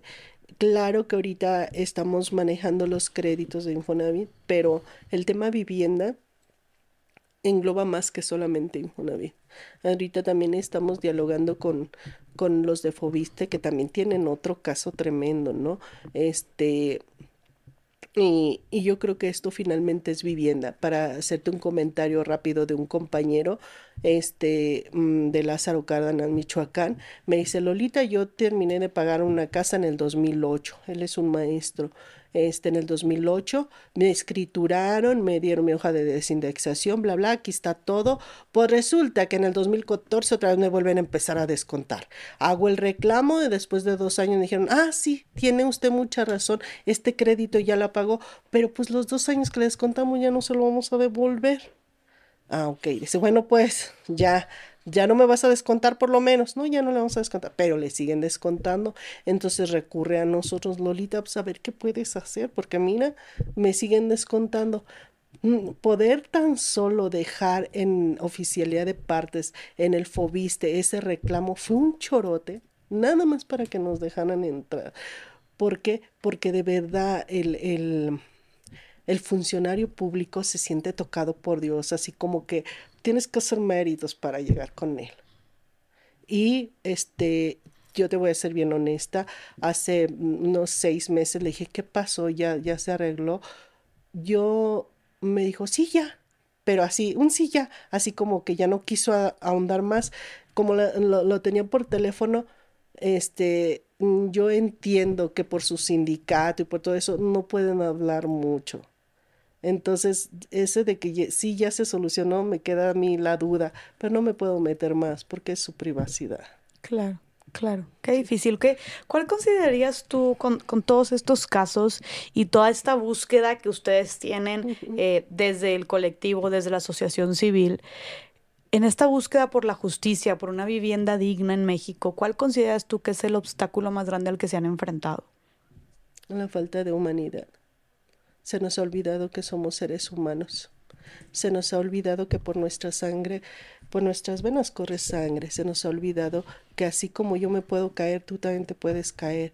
Que como seres humanos nos pueden pasar muchas cosas y que como seres humanos somos imperfectos y no tenemos una vida comprada. Se nos ha olvidado ser seres humanos. Y yo lo veo muy fuerte, muy, muy fuerte esa deshumanización. Fíjate, y es algo, un tema que sí no quiero dejar pasar. Yo, yo te, te quiero comentar que cuando yo era chiquita te comentaba que llegamos a vivir allá a León, Guanajuato. Mi, mi abuela se levantaba muy temprano, a las 4 o 5 de la mañana, a barrer su calle y este y barría su, su calle y salían así hierbitas, ¿verdad? Entonces, este, a veces mm, no había que ponerla, más bien no existía ese sistema de recolección de basura ni nada de eso, porque pues eran cosas muy pequeñitas. La, la basura que había en aquel entonces era que las cáscaras de los tomates, cosas así de ese tamaño. La casa de mi abuela era de adobe, que es un, un ladrillo o un bloque que se hace con puro lodo, con puro lodo y alguna mezcla, y se pega con lodo, así era la casa de mi abuela. Entonces, mm, era todo era todo tan, tan, vamos a decirlo, tan natural y tan sano. Si mi abuela veía una bolsa, te juro que la juntaba, la lavaba y le daba como mil usos a esa bolsa. En esa bolsa amarraba muy bien las tortillas que le iba a mandar a mi abuelo o si veía uno de esos topercitos de yogur o algo, nombre lo rescataba y lo lavaba y ahí le mandaba de comer a mi abuelo o guardaba como las mamás mexicanas, ¿no? Que ahí guardas el azúcar o otra cosa mm. y todos piensan que es el yogur, ¿no? Sí, sí, sí, sí, los frijoles, lo abres y los frijoles ahí. Así es. Este, e, el punto es que de, de una u otra forma mm, les dolía hacerle daño a la tierra con tanta contaminación. Este, y, y la, mm, la vivienda se hacía de alguna manera natural. Cuando la vivienda ya acababa su ciclo, primero te voy a mencionar que el ciclo de vida de, de, de, esos bloques es muy térmico o sea, no permite ni que entre calor, este, pero tampoco de que salga, o sea que no, no hace ni mucho calor ni frío, su altura era adecuada, todo era muy humano, todo era muy natural. Había muy orgánico, ¿no? Mm, ajá, había cierta armonía entre el vivir y el estar, el no dejar una huella muy fuerte. Y yo, yo he visto pasar todos estos, estos años, este, tengo 50 años y, y, y yo veo que compras una cerveza o algo en el cestito de, de, mm, de plástico y a la basura. Una bolsita donde agarraste una donita y a la basura. Nos hemos vuelto tan, pero tan desperdiciados que estamos dejando una huella muy fuerte. Mucho, muy, muy fuerte. Y yo creo que parte también de la vivienda tiene que ver en reciclar toda esta parte que estamos desperdiciando. Mm, yo te voy a decir yo, yo lo que hago y a lo mejor puede parecerle sucio a algunas personas, pero por decir, así que me compro este, un cafecito mm, en estos vasitos de plástico o algo, me lo llevo, me lo llevo y, este, y, en la casa ya llego y lo lavo y le doy dos, tres usaditas más. No, está perfecto. Creo que todos deberíamos de hacer eso. Este, hay, hay unos topercitos donde venden comida este, que, que son mm, este, más o menos de plástico duro. Yo lo lavo y todavía le doy dos, tres usadas más. Hay, hay, un proyecto este, que nosotros quisiéramos aterrizar que es con bloques de, de, plástico reciclado. Este proyecto ya lo arrancaron en una aula aquí en Morelos.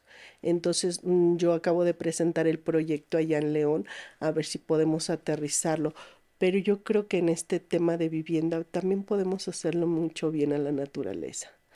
Yo creo que podemos ayudar mucho a, a, nuestra tierra también. Oye, pero suena increíble eso de los, de los blogs. Sí. Sí, sí, sí. Este, este sistema lo trajo Ricardo, este, de República Dominicana. No recuerdo bien de dónde lo trajo, pero de hecho en, en África y en otros lugares ya se ha implementado este, todo el reciclaje de plástico y todo eso, lo meten a convertirlo en bloques como de Lego y se ensamblan como si fueran Legos. Hay unos bloques que por dentro están diseñados de ser huecos para que entren las instalaciones por allí, todo queda oculto. Entonces es un, sistema muy bien planeado de Ricardo. Este, y, y a mí me gustaría en dado momento este, darle un poco más de auge a esta, a esta parte, porque no gastas ni una sola gota de agua para, para hacer ese tipo de, estructuras y son muy fuertes.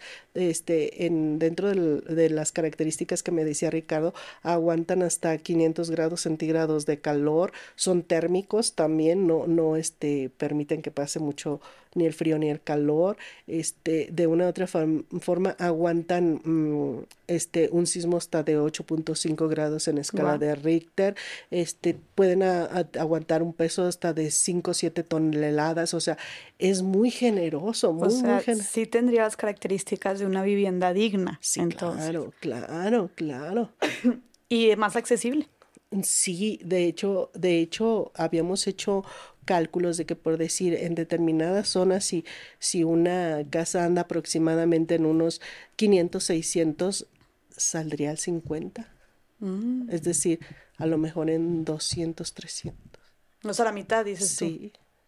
A la mitad de lo que normalmente saldría con construcción, con materiales de construcción normal. Así es. Oye, eso está muy bien. sí. Qué padre iniciativa. Y ya la están llevando a cabo entonces. metimos la propuesta, la propuesta. Metimos la propuesta. Este, claro que que estamos, algo que me gusta mucho, mira, déjame hacer la mención de que este, nuestro coordinador Raúl John Vázquez, él siempre nos ha dicho, los mexicanos somos pícaros, si a todo le hallamos, porque a esto no?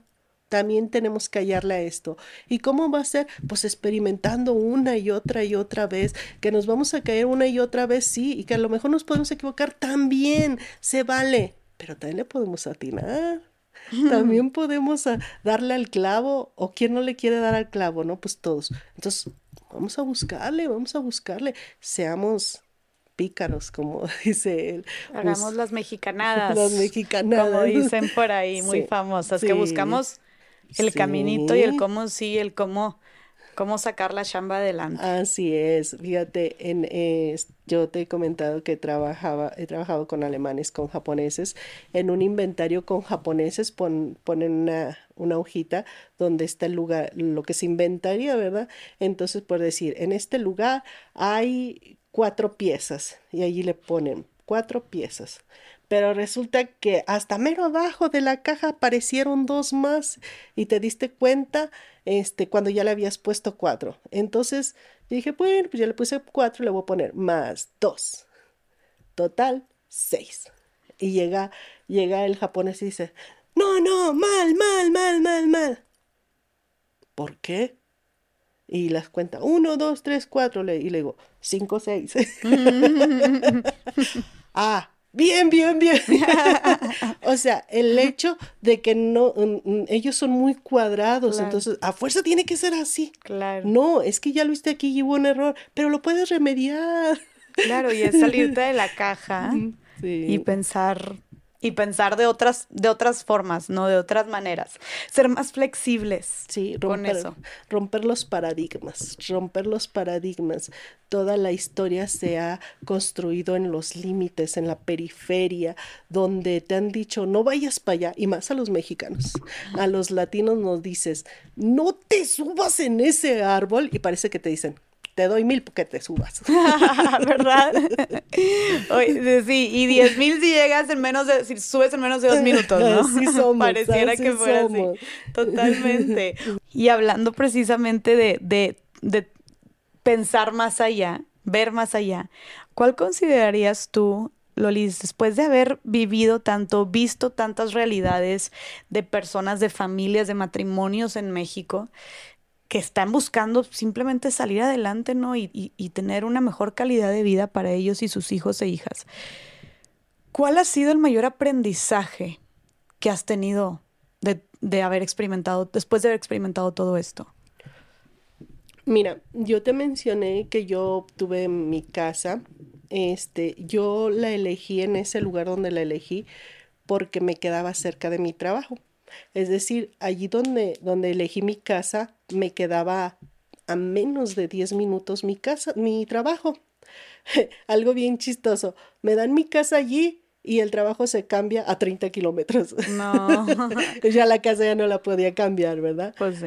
Este, pero me gustaba. Me, me, me, gustaba porque este, yo tenía mis hijos chiquitos, entonces como es un parque, primero está el estacionamiento general, y luego ya después está la casa. Entonces quiere decir que si llega alguien, no va a llegar de golpe a tu casa a tocar y cualquier niño puede abrir, puede pasar mil cosas. Hay cierta seguridad. Me gustaba mucho mi casa, pero de repente empezaron a llegar inquilinos medios raros, al extremo de que atrásito de mi casa, que era el estacionamiento, apareció una cabeza. Ay, no. Y mis hijos eran chiquitos. Ay, no. ¿Sabes qué hice? Agarré a mis niños y vamos, ya no voy a estar aquí. A rentar. Pagando mi casa y rentando. Cerré mi casa con llave y todo. Y teniendo que pagarle agua, luz, predial, todo, aunque no vivieran allá.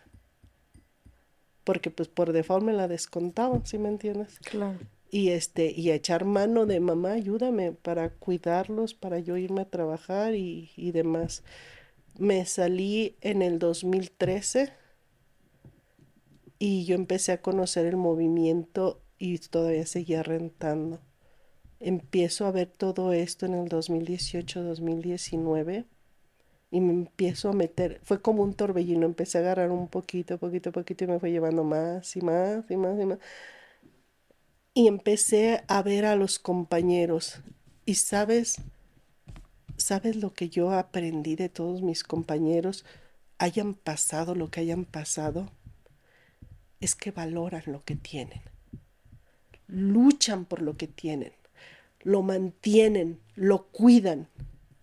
Y yo cobardemente abandoné mi casa. Me le invadieron, me le tumbaron toda la instalación eléctrica, como todavía era instalación hidráulica de cobre, la abrieron y se la llevaron. Toda me la destrozaron. Y cuando yo veía a cada uno de mis compañeros cómo peleaba, cómo luchaba por su casa, me nacía él. Y yo, ¿por qué la dejé tan fácil? Y descontándomela, ¿no? Y descontándomela. Y luego por el otro lado, chin, ya viene la renta, ¿y cómo le voy a hacer? Y todo esto, o sea, era doble. Y, fueron seis años que me aventé fuera de la casa. Hasta que estaba tan mal mi casa que fui y le dije a mi casita, ¿sabes qué? Perdóname, te voy a recuperar. Voy a regresar por ti, porque eres el patrimonio de mis hijos. Te voy a poner bonita porque sé que tú nos vas a proteger. ahí voy, mm. ahí voy, ya este, mm, la instalación de, del agua, ya. Ahora es PVC, pero pues ay, ay. este, la instalación de luz todavía me falta el segundo piso de meterle, pero ahí va. Este, claro, le metí protecciones, este, ahí voy, más o menos, y reconozco que no tenemos que dejarnos ganar de los malos. Tenemos que defender lo nuestro. Así como yo me fui de ese parque, fueron muchos que se fueron. Pero ¿sabes qué pasó? Que al lado del parque pusieron un oxogas. Y, y lo que atrae el oxo es seguridad. Entonces muchos volvimos a regresar y estamos levantando otra vez el parque. Pero en realidad siempre debimos haberlo defendido no debimos haber dejado que los malos nos ganaran. Y yo creo que en México pasa igual. No debemos dejar que los malos ganen. Tenemos que darle la guerra. Siempre.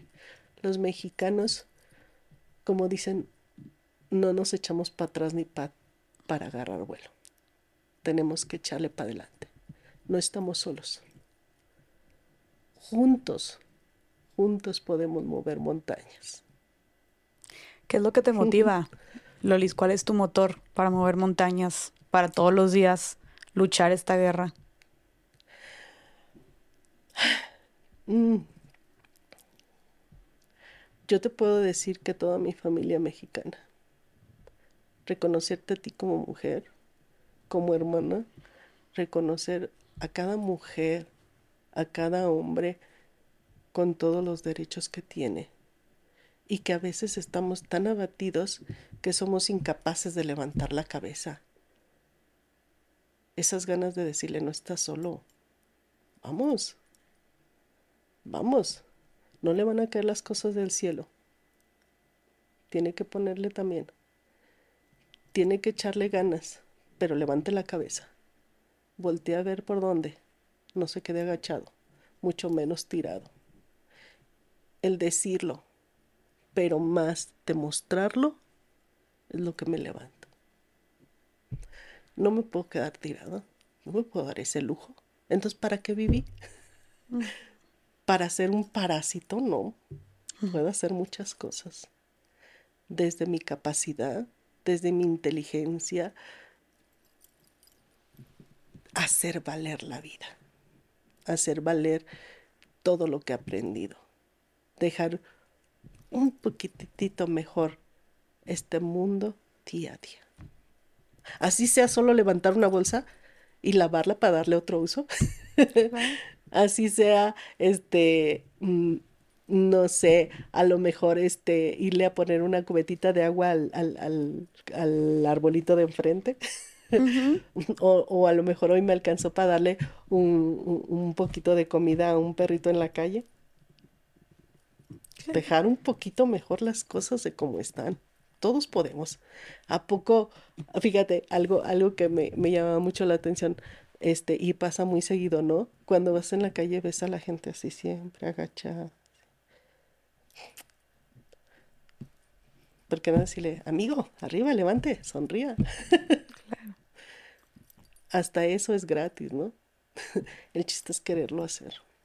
Y creo que también como dices tú, dejar las cosas un poquito mejor que como estaban, de cualquier forma que como dices tú, muchas veces no cuesta ni siquiera mucho, ni poder, ni dinero, ni estas, como dices tú, oye, pues levantar la basura de la calle, ya te también te da un sentido de utilidad y de satisfacción personal como ninguna otra cosa. O sea, creo que psicológicamente em, y colectivamente hablando, Creo que no hay nada que llene de mayor satisfacción al ser humano que sentirse útil para su comunidad. Sí. Creo que es el mejor también antídoto contra eh, la falta de sentido o la falta de motivación también, como el sentirnos útiles, ¿no? Sí. Sí, este es, es, es muy importante mm, tú mismo echarte porras, tú mismo decir sí, sí podemos. Aunque todo el mundo te diga que no es cierto, Tú crees que sí puedes, hombre. ¿Cuándo, ¿Cuándo se ha muerto alguien por soñar? tenemos que soñar, tenemos que soñar que, que, que México puede ser una primera potencia, ¿por qué no? tenemos que soñar que las mujeres podemos manejar mejor el mundo, ¿por qué no? Tenemos que soñar que este que a lo mejor mi nieta puede ser presidenta de la República, ¿por qué no? podemos soñar. Y creo que es el primer paso, ¿no? Sí.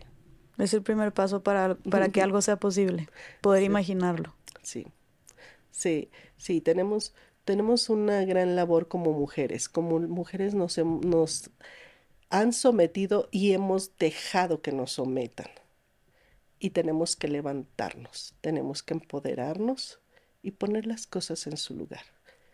No, no se trata de agredir, sino de acomodar las cosas como mejor fluyan. Y hablando de este proyecto de vivienda y hablando de la, de la vivienda digna en México, ¿cuál es tu sueño, Lolis?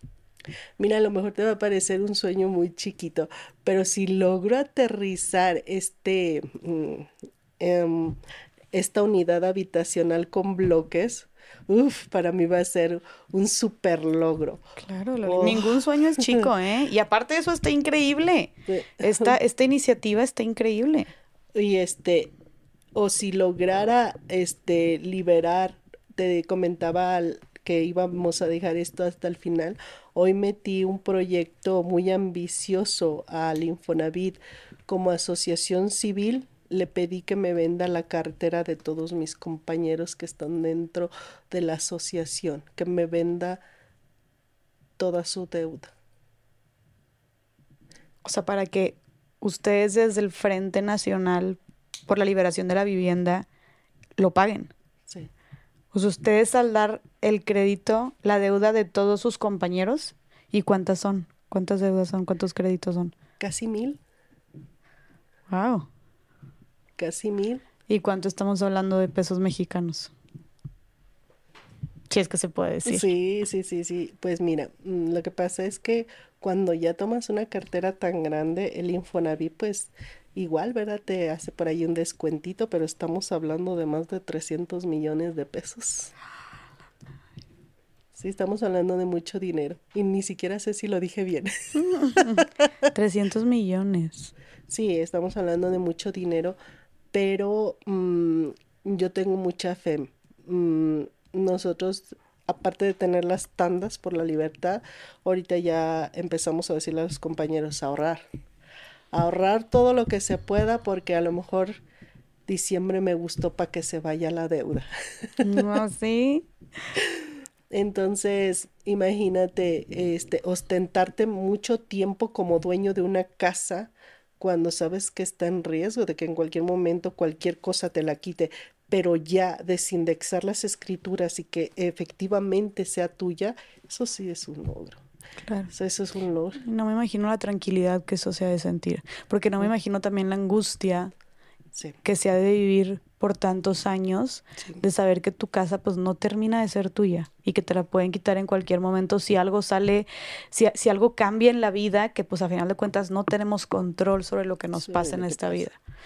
Sí, y es, e, esa parte, esa parte que te digo que pedimos la venta de, de la cartera, tenemos mucha fe. Mucha, mucha. O sea, les venden todas las deudas a ustedes y ustedes las la pagan de, de lo de contado. De jalón. Eh, sí, eh, tenemos que ver cuáles son las condiciones y cómo son. O sea, ahorita apenas metimos la solicitud. Este, nosotros tenemos que ver cuáles son las condiciones, cuáles este, mm, se pueden, cuáles no, etcétera. Todo, todo, todo. Nosotros estamos abiertos, pero con la firme intención de liberar a los compañeros. Es muy diferente, Yes, porque es lo que pasa con las tandas. Por decir, estos 100 compañeros que ya liberamos, ellos, pues claro que pasaron ahora la deuda con nosotros, pero puedo decir el compañero que te digo que liquidó con 45 al día de hoy, este creo que ya nada más debe 10 o 8.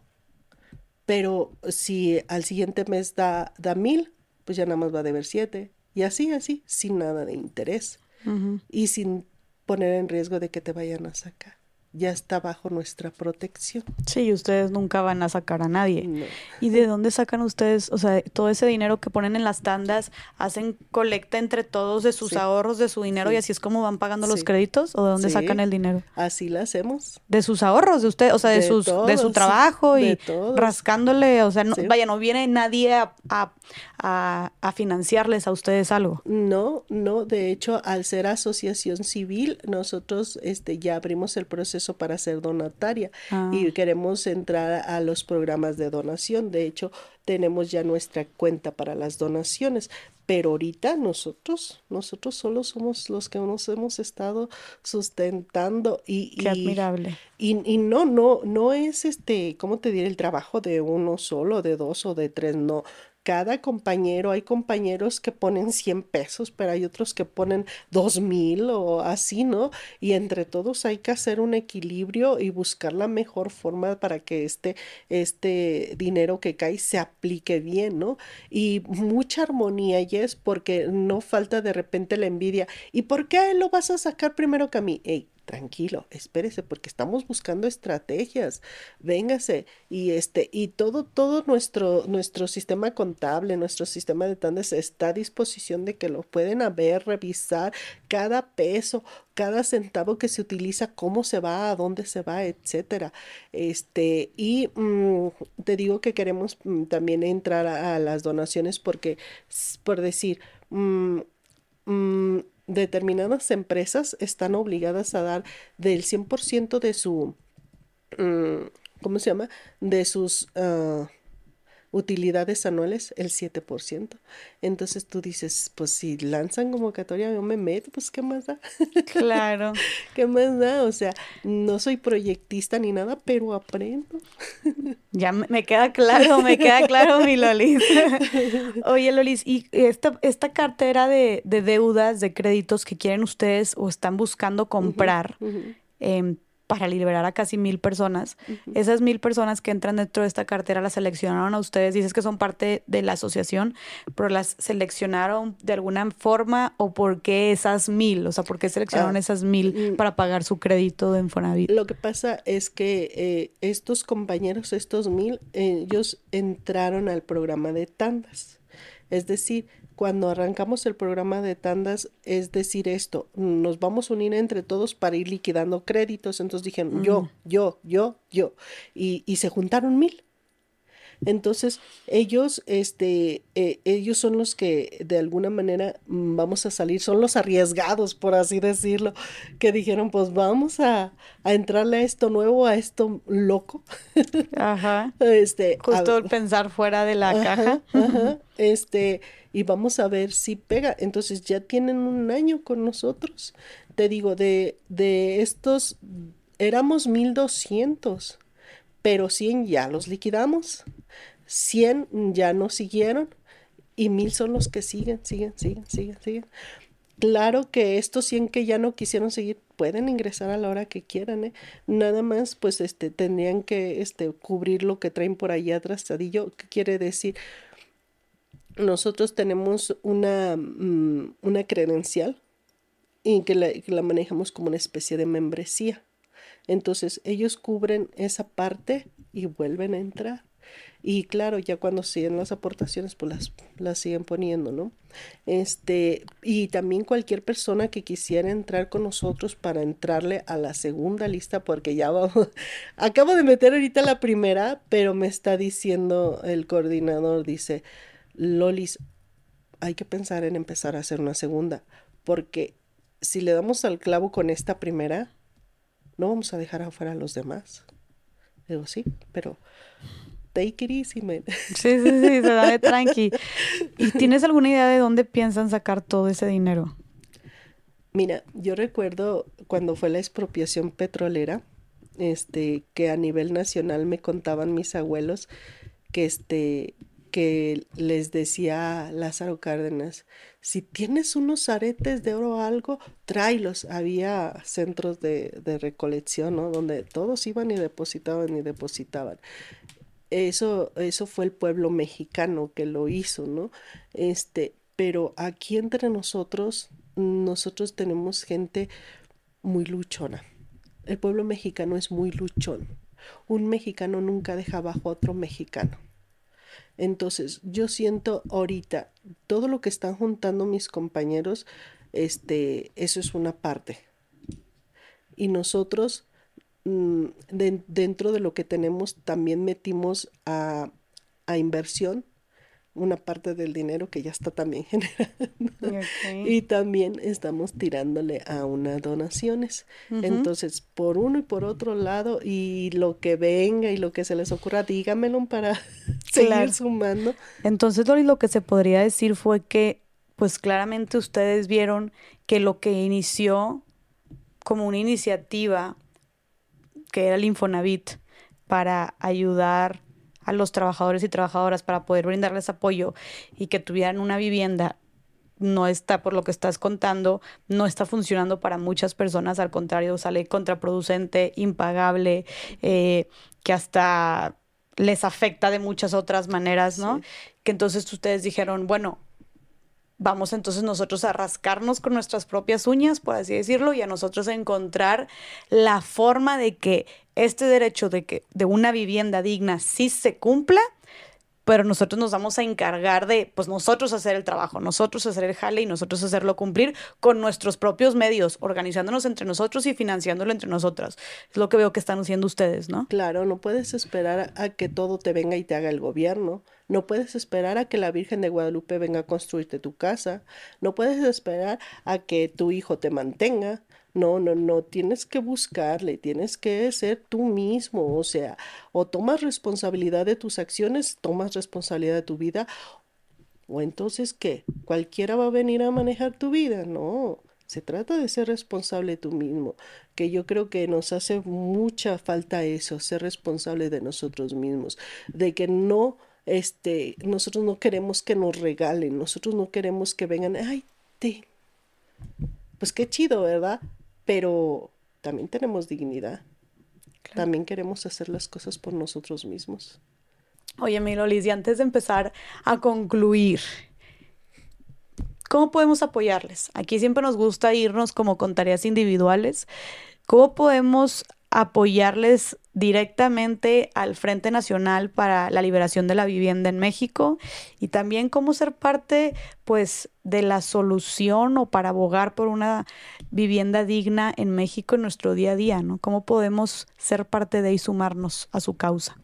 Claro, mira, pues este yo apelaría mucho a la donación para nuestra asociación civil este, si alguien tiende a bien apoyarnos, este, tenemos una cuenta en Manamex. Si alguien gusta hacerlo, lo puede hacer. ¿Nos puedes dar como el contacto, la página web, redes sociales para que los contacten en caso de que quieran hacer una donación o para tener más información? Claro. Este, nosotros en nuestra página web es www.victimasdelinfonavit.org. En Instagram estamos como arroba víctimas del Infonavit. En Facebook estamos todos los días a las 8 de la noche en ORG Raúl Vázquez Oficial de lunes a viernes transmitimos a las 8 de la noche hora de Centro de México los avances, las novedades, todo lo que vamos lo que vamos teniendo y allí en la página pueden encontrar nuestra cuenta. Sí, este también todas las personas que tengan dudas de, de, de sus créditos o que tengan duda de adquirir tal o cual cosa o, o cualquier cosa nosotros podemos mm, este de alguna manera orientarles porque estos temas es bien difícil hablarlos. Cuando hay temas de dinero temas de finanzas los mexicanos nos da miedo de repente o nos da vergüenza o si eres mujer este van a que van a decir que soy muy ambiciosa. Eso no importa no importa. Yo pienso que sí se vale y que sí tenemos que hablar estos temas y los tenemos que hablar claro y de frente porque ya estuvo bien de sacarle la vuelta. Buenísimo, no podría estar más de acuerdo, Miriam. Y sí, nos diste de verdad que una sacudida también sobre la responsabilidad eh, y el cómo, pues, entrar al toro, como dicen, eh, agarrar al toro por los cuernos y entrarle, pues, a estos temas. Y la verdad es que también creo que fue un baño de realidad. Eh, un cubetazo de agua fría de realidad de pues situaciones muy tristes y dolorosas que que están viviendo miles de personas en México, que es completamente injusto porque como empezamos diciendo, pues el derecho a la vivienda digna es un, valga la redundancia, es un derecho y está en nuestra constitución. Y es tristísimo, de verdad, muy preocupante y creo que es un tema del que no se habla lo suficiente, ¿no? que le falta visibilizar, que vive un, un gran sector de la población que el buscar una vivienda digna, ¿no? unas cuatro paredes, un techo eh, bajo el cual resguardarte, protegerte, crear una familia, no vivir, existir, eh, eh, termine en, casos tan tristes, ¿no? Termine de esta manera con gente siendo estafada, con gente siendo víctima, siendo robada, siendo abusada, siendo extorsionada. Em, quitándose la vida, eh, literalmente. Entonces, es tristísimo, creo que hay muchísimo por hacer y pues si de repente sentimos muy lejano el problema, creo que lo primero que tenemos que hacer es hablar de esto, que es justo por lo que quisimos tenerte aquí. Y pues segundo, pues ya lo dijiste tú también, podemos ayudar donando, ¿no? Tal vez, como dices tú, oye, hay gente que dona 100 pesos, está perfecto. Se me hace súper bien entonces también que, que ustedes sean donataria autorizada y, y, bueno, creo que pues ahí están las formas de ayudar, ¿no? Pero mientras sigamos hablando del tema, Lolis, te agradezco muchísimo. Gracias por estar aquí y, y gracias por tu lucha y gracias por por hablar tan bonito, por hablar tan bonito de México, de los mexicanos, mexicanas, latinos y latinas también, porque aquí nos escuchan de muchas partes, em, que creo que es algo que, como dijiste tú, nos caracteriza mucho a los mexicanos, pero creo que es un sazón que tenemos todos los latinos también, ¿no? Este, este echados para adelante y buscando siempre el cómo sí. Gracias por ser, como dices tú, pues no solamente enseñarnos esto con palabras, sino también con tu ejemplo y con tu lucha. Creo que nos damos muy inspirados y muy conscientes también de una realidad muy fuerte en nuestro país y que seguramente sucede en otros países de Latinoamérica. Gracias, Lolis, de verdad. ¿eh? Al contrario, es un placer y seguirá siendo un placer. Muchas gracias a ti. Y Lolis, antes de irnos, compártenos también las redes sociales pero no nos las habías compartido, ¿verdad? ¿O sí? Mm, sí, habíamos mencionado que estamos en Facebook como ah, RG Raúl John Vázquez Oficial, en Instagram, arroba mm, víctimas del Infonavit.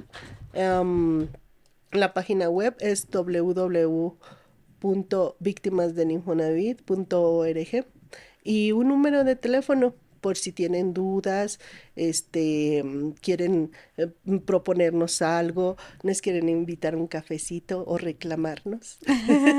o como dices tú, si se necesitan ayuda también, o De alguna, con algún caso, ahí están ustedes para apoyar. Claro, el teléfono es el 982-129-2443.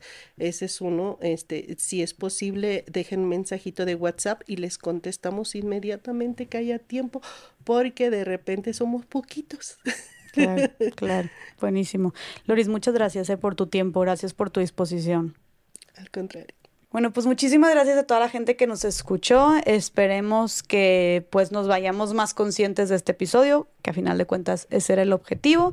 Y bueno, vayan a seguir eh, al Frente Nacional por la Liberación de la Vivienda en México en todas sus redes sociales y qué mejor si quieren aportar también con algo. Compartan este episodio, sigamos haciendo conciencia, sigamos haciendo ruido y teniendo esta conversación en todas partes seguramente mucha gente no sabía que existía esta problemática y es una realidad y creo que mucho más común de lo que pensamos desgraciadamente, así que sigamos poniendo este tema sobre la mesa. Les mando un abrazo muy grande y nos vemos en el siguiente episodio de Más allá del rosa. Bye.